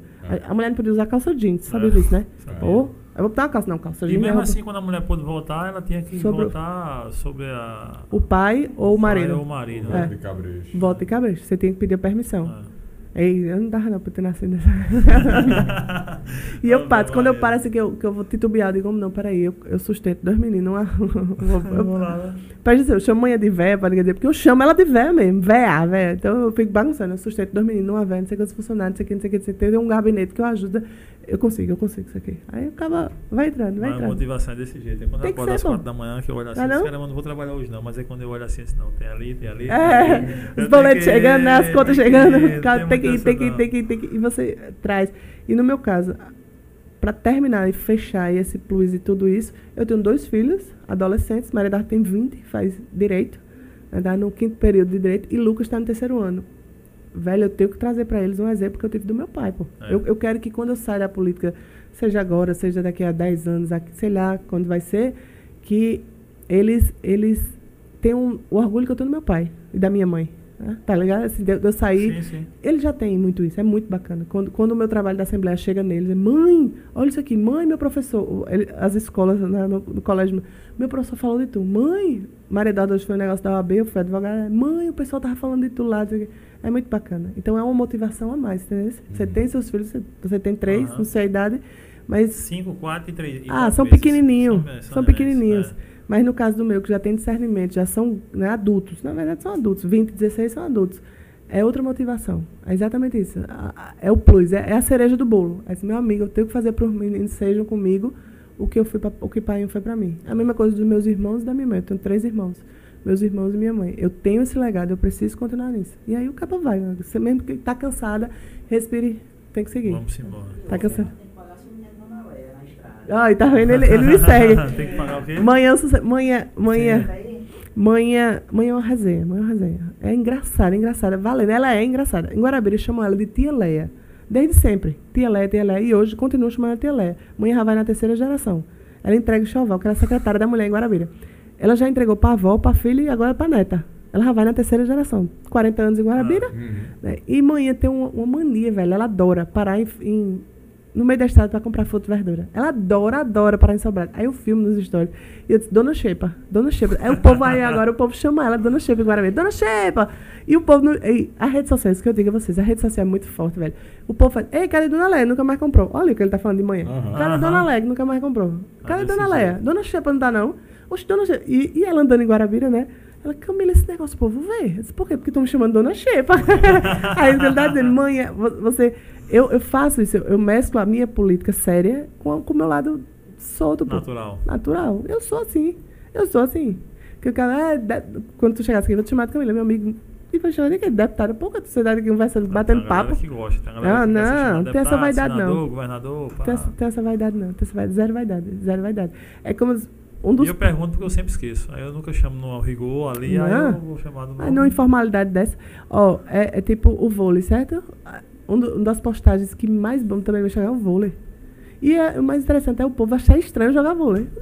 E Não Só é. porque eu sou deputada não posso jogar, não? Não é porque a altura tem, né? Exato, não posso jogar vôlei, não. É só porque eu, eu é exerço de o cargo. Yuri, aí eu diria, é, Ah, é não é, estranho. Mas jogava de Libra. É, fica à vontade ali. Já estamos aqui joga. Mas o, o pode ser- É, exatamente. É, é, é impressionante. É uma bolinha. A bolinha que cuida das minhas redes sociais comigo. É, é impressionante como as pessoas têm uma ideia distorcida da política. É a velha política, pô. Que o deputado é aquela pessoa, oh, é autoridade, não pode fazer nada. Ah. Meu amigo, a gente pode, eu sou igual a você. A diferença é que eu tenho uma cadeira e eu tenho um microfone que me dá visibilidade. A Ah. diferença é essa. É, mas é isso, a gente tem que acabar com essa ideia, velho. E quem vai acabar com isso é a juventude. Somos nós. A gente vai acabar com isso. Se a gente ficar de braço cruzado e não levantar a voz, a gente vai continuar vivendo e vendo a Paraíba descendo ladeira abaixo. Aí, meu amigo, vai ser salve-se quem puder. É ruim pra tu, é ruim pra tu, é ruim pra, é pra todo mundo. O Estado parado é ruim para todo mundo. O Estado que não tem uma grande obra, o Estado que não tem né, um, um- um grande investimento. Parado, parado. É as cidades se salvando por conta dos governos federal, por conta do- dos- das emendas dos deputados federais. Isso é a verdade. Né? Os deputados federais investindo muito mais do que o governo nas cidades. Na minha região, todas as cidades têm mais investimento, por exemplo, de Rui Carneiro como deputado federal do que do governo do Estado. Guarabira mesmo. O que tem de emenda de, dos deputados federais lá é, é brincadeira. Rui que saiu do PSDB, né? Não, ainda não. Não, não saiu não, né? Mas É possivelmente porque sairá. também é por causa dessa mudança que houve, né? na- A legislação como foi feita prejudicou muito. é. Porque você, hoje, não existe ideologia partidária, é muito pouca. É um salve-se quem puder. É. Então, por exemplo, por mais que você goste do PSDB, por mais que eu, vamos pra mim, não vou falar nem de Rui. Eu sou super feliz no PSDB aqui da Paraíba, sou super realizado na representatividade. Mas se chegasse a um ponto da gente não ter candidatos além do PSDB, eu não, adiantava eu ficar lá, porque eu ia perder o mandato. Porque você tem que ter 55 mil votos, no caso do estadual, né? E ninguém tem 55 mil votos sozinho. É muito difícil um deputado ter É. isso. Você tem 30, 30 e poucos mil.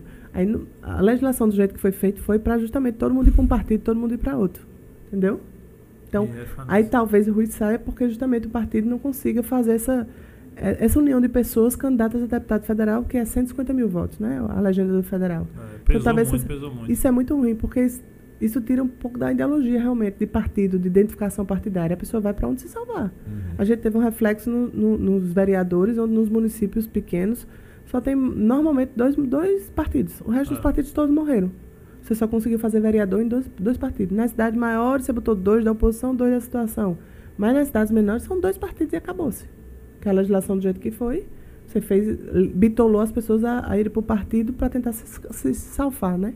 Ah. Se escapar. Foi, a verdade é essa, a legislação. Aí agora estão tentando fazer a federação, que é a coligação por quatro anos. É. Né? E o pior, fazer a federação posterior às filiações.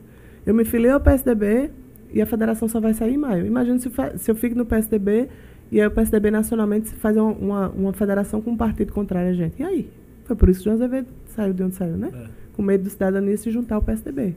Que aí não tinha como ter Pedro candidato e o governador É, candidato. é. Imagina, uma loucura que estão fazendo com a legislação eleitoral. Tá vendo? Aí termina prejudicando os, os próprios políticos. Porque o cara tá no partido, tá bem, mas às vezes é obrigado a sair. Ou sai ou você não vai se eleger. É, não vai se eleger. né? Então, o caso de Rui é justamente esse. Se Rui sair é por conta disso. É porque não conseguiu montar, vamos assim dizer, o PSDB né, com candidatos a deputado federal. Para atingir aquele número aquele X de aquele votos. número Né? X de votos, exatamente. E aí, Kaique? Mais alguma dúvida? Só agradecimentos. Camila, show demais o papo. Gostei 11 horas da noite, né? Rapaz, apareceu até com o papo com ela, tão, tem uma sinergia tão grande com o Pedro que até com o Pedro. Que era Yuri de um lado ali, André, tá bom, tá bom, e a gente aqui de boa, não sei o quê. E Yuri abriu essa porta 500 vezes ali. E, a gente, E o Uriato pra acabar, é? De boa, não sei o que, ele tava preocupado com sua hora. Aí eu bem Comigo? tranquilão aqui. Eu tô de boa. Poxa, tô olha, de tá boa. vendo aí, Yuri? Só- 10 5 da manhã. Só é, a gente tá dia 17, ela só deu somente até agora, acho que foi três podcasts e três entrevistas. Lá em seis, meu amigo. É, não, mas deixa, ela tá né? de boa ali. Acho mais menina, Mas, mas embora. quando, a- quando a conversa é boa, a pessoa fala que nem sente, né? É, Eu tô falando aqui até duas horas aqui. e meia, né? Por aí, por Já aí. né? Aí, É. conversando de boa. Obrigado demais por ter aceitado vir aqui. Conhecer sua história foi, foi muito bacana, eu gostei demais. Porque Foi é o que a gente está sempre acostumado é o seguinte: vai ver alguma coisa de político sua, é aquela entrevista formal sobre política, não sei o que e tal. Mas é que a- o que a, a nossa ideia é conhecer além disso. Além da deputada Camila, conhecer a, a Camila que joga vôlei, Camila filha, Camila A mãe, enfim, pessoa. a pessoa, né? Essa é a nossa ideia. Porque a parte da política já está muito exposta. Entenda, Já. do trabalho. É isso que tu, tu quando, Eu acho que as pessoas têm que entender que existe uma pessoa por trás do político. E se espantar menos, porque eu jogo vôlei. É. se espantar menos.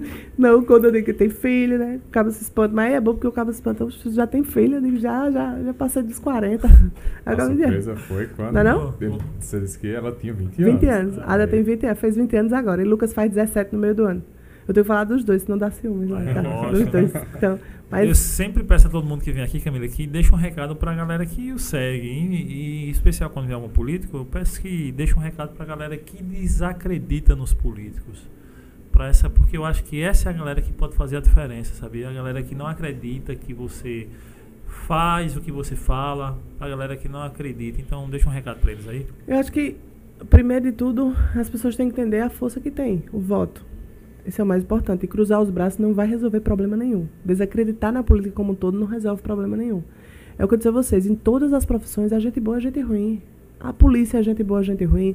Personal trainer é gente boa, gente ruim. Professor, seja o que for. Então, do mesmo jeito, a política tem pessoas boas e pessoas ruins. Então, as pessoas têm que parar de querer dizer que, que não é comigo. Não, não vamos me envolver na política, não, porque não me interessa. Interessa, velho. Porque vai ser com, com, tu se envolvendo na política que a gente pode melhorar a segurança pública, que a gente pode melhorar a educação, que a gente pode ter políticos que nos representem. É. Então, acho que o que eu mais posso dizer às pessoas é isso: se envolvam. Agora, se envolvam é, é, decididamente. Não é envolver para querer agredir, para querer denegrir a imagem de ninguém. Não, trocar ideias. É, levar a conscientização das pessoas. Eu acho que o papel que vocês estão fazendo aqui, eu já disse a vocês nesse podcast, é fundamental. É política de conscientização. Conscientização das pessoas de que a nossa voz pode mudar, que você aqui, ó, no seu podcast, você está convencendo não sei quantas pessoas de ideias, de opinião. Vocês estão dando a oportunidade de políticos sentarem aqui e dizer, você parar e você, como eu disse a vocês, parar e pensar e dizer, velho, existe gente diferente mesmo. Tipo, é- ela não é igual ao político tal, que né, Isso, né? isso, de isso, você isso. parar e pensar. Então, eh, tá bom da gente jogar o problema pro outro, dizer, ó, não, não vamos me envolver não, ele se vira. Não, velho, tu tem que se envolver, tu tem que chamar tua mãe, teu pai, teu filho, se já tem mais de 16 anos, bota ele para tirar o título, bota para convencer. A gente precisa disso, a gente só vai mudar o país e a Paraíba em si, se a gente começar a ter consciência disso, de que o voto não pode ser comprado, além de ser crime, ele vai levar a, a reiterados votos errados, que vai levar reiteradamente a Paraíba para trás. Então é hora da gente mover isso. Em outubro, é, 3 de outubro, é um dia decisivo para a nossa Paraíba. E a gente tem a esperança de mudar a Paraíba e as pessoas têm que começar a entender que precisam se envolver. Podem ou não gostar de política, mas seu voto é importante. Um voto é importante. Um voto pode mudar isso e mudar essa história. E mais do que isso, a conversa, o diálogo. Então, o que vocês fazem nesse podcast é fantástico. Parabéns de verdade. que vocês Obrigado, tenham aí obrigado. Uma vida longa. Vocês têm seis meses, né? Sete, sete sete meses. meses. E, e vou dizer a vocês, todo dia estar aqui conversando é pau esse. Porque É é, muita gente, E eu né? te falo que isso é o que nos motiva, doido. É, Né? a Eu- gente sente falta quando não vem. E Quando é. não vem, por exemplo, tipo amanhã. Tipo, Não tem, né? Faltou, É. faltou preencher. Tipo, virou meio que era uma parada que era pra ser um hobby, mas é bom demais escutar pessoas, pessoas que têm o que falar, assim, é bom demais, porque a gente aprende, né, Jair? aprende e entende que pessoas têm suas particularidades, que personalidades públicas têm suas, são pessoas. Então é bom demais conhecer, porque quando nos possibilita e as pessoas que nos assistem e escutam é, a conhecer o diferente para a gente, muitas vezes. Eu acho né? que é, é isso que eu te falei. A gente tem que desmistificar aquela política antiga e arcaica. Aquele político lá de gabinete, duro, de terno e de broche. Uhum. Tem que desmistificar isso. Eu, eu quase não uso broche. Você quase ver. Eu uso broche quando eu viajo. Vou para Brasília, sei o que eu preciso para entrar, eu boto meu broche. Né? é Não sei nem onde tá meus broches. Eita, eu vou viajar, eu preciso de um broche. Mas eu não- você não vai me ver de broche. Tipo, chegar aqui, ó, tô sentado com vocês, mas eu tô aqui no meu broche pra mostrar. Não existe isso. Isso é uma política velha, arcaica. A juventude, é, a gente é muito mais dinâmico, a gente pensa muito mais, a gente, tá, ó, a gente quer objetividade, a gente quer resultado, resolutividade. Não adianta, ó, blá, blá, blá, blá, blá, blá, blá, e resolve e aí. Entendeu? A gente, eu, eu, eu já tô, né, não, não sou jovem como minha filha, jovem é minha filha, né? Mas assim, eu já peguei essa geração de internet, de que não aguenta, não tem muita paciência, né? Não tem muita paciência, você não tem muita paciência de esperar, você não tem muita paciência, qualquer coisa você vai no Google, eu não me lembro não, você vai no Google e pega. Então é uma geração que, que não aguenta mais. Essa, essa política arcaica, velho, tem que ser Não acabada. não. Do cabo sentado no gabinete, tirando foto com aliados políticos e a bala comendo lá no, no interior. É. Não, Não tem, velho. A gente tem que começar a mudar isso. Então, é, as pessoas têm que começar a entender isso, que existe uma política diferente. Existem pessoas que fazem política de forma diferente. E não é porque eu tenho, como eu disse a vocês, eu tenho uma tradição familiar de política que eu sou da velha política. Porque meu pai não fazia velha política. Então, não tinha isso. A mudança que ele fez em Guarabira, se vocês forem lá e vão ter a oportunidade de ir, nem que seja na nossa festa da luz, Nós vamos fazer um podcast na Festa da Luz. Ah. Combinado, combinado. Fechado. Bati no Fechado. martelo, eu arrumo lá, a gente faz o podcast lá. Eu arrumo um lugar que eu digo pra gente fazer. Fechado, Vamos viu? fazer. Fechado, meus convidados. Vou cobrar. cobrar. Fechado, tá fechado. Eu tenho palavra. Mas de você andar na rua e ver que as praças que existem foi ele, todas as escolas e creches que funcionam em Guarabira foi meu pai que fez. O meu pai e minha mãe como prefeito. Todas, todas. Os ginásios poliesportivos, pontos que tinham, tudo, tudo, tudo, tudo. Então, assim, eu, é, é- talvez por isso que eu tenho essa veia. Eu vejo as coisas acontecerem. E me dá agonia ver que a Assembleia, eita, essa lei é boa, mas o governador não quer, não vai votar. É, Então, pensem nisso. Continuem nesse podcast, como eu disse a vocês, de forma independente. Que quem quiser ser parceiro de vocês, beleza, mas ser, ser parceiro Ah, de vocês sem podar a língua de vocês, sem limitar a língua, de- Não o tenho falar, né? dúvida. Sem limitar quem senta nessa cadeira. Com entende? certeza, Não não. tenho dúvida. Vida longa, o podcast é o momento, é, é, é a entrevista. Ninguém aguenta mais aquela entrevista de rádio que o deputado fica noção. sentado falando. Em janeiro a gente foi pro meio da rua, fez um podcast lá na Orla. Foi mesmo? Foi. Que botou massa. lá, botou uma mesa, botou lá o microfone e tal. Era quem passasse. Quem foi A gente passando, a gente pegou até o Homem-Aranha. o Homem-Aranha. Que massa, velho. Foi, foi legal. E a gente A fazer gente na faixa mais- da luz. Mais diferente, pô, chegou um cara lá que tava manifestando contra a vacina, chegou uma mulher lá que tava é, pro Bolsonaro, chegou um coroa lá, chegou um Homem-Aranha, chegou um, um menino que vendia bala pra pagar a faculdade. Pô, foi massa demais. Aí Você conheceu a gente- população, né? A real, a vida real. É, e Mas- aí a gente tem um bocado de projeto doido aí, que esse ano a galera. A da faixa da luz já tá fechada. Vamos, a gente vamos fazer um bocado de E- coisa que a gente quer conhecer. E é exatamente isso. É o futuro. É essa conversa informal, não aquele negócio ó, parado, tal, duro. Nada contra os Não. radialistas sérios que tem que ser. Não, Mas, tipo, aqui a gente está conversando e passou informações extremamente relevantes, sem ser necessariamente na formalidade, É. entende? Com Então, certeza. vida longa a vocês. Vamos embora, senão o Yuri mata a gente. Obrigado um demais. cheiro. Mandar um alô Muito só pra quem passou obrigada. por aqui. É. Pedro, Jefferson, Gersônia, eh, João Vitor, Jos, Joselane, todo mundo que comentou. Galera, obrigado demais. Vânia, eh, galera do vôlei, Verbena, Ézio, Bruna, Tássia. Obrigado demais, galera, que acompanhou. Se você está escutando em algum dia aleatório aqui no Spotify, no Deezer, no Applecast, vem no YouTube, dá o joinha, se inscreve no canal, segue Camila lá, dá uma sacada no que ela está fazendo aqui na Paraíba. Se você concordar, manda um, manda um joinha para ela. Se não concordar, pergunta por quê. E aí vamos levando. É ou não é, Kaique? Com certeza. E Agradecer, agradeço aí a Patronos Existe de Marca que tá com a gente. Kibele Boutique lá no Royal Trade Center. a Shirley Almeida, o curso, no curso de oratória do- e ao Diário do Brejo, do nosso parceiro Ézio. Obrigado a todo mundo aí que faz esse cast e a você que nos escuta e que nos assiste. Obrigado demais. Se gostou desse podcast, Compartilha com os amigos. se não gostou, Para os inimigos também. é, todo mundo fica sabendo. Conhece alguém que gosta de Camila? Vai lá e manda pra ele esse podcast. Mas conhece alguém que não gosta dela? Manda também esse podcast pra ela. Valeu, galera. Obrigado demais pela audiência essa semana. Tamo junto. Semana que vem tem mais. Tchau, tchau. Valeu.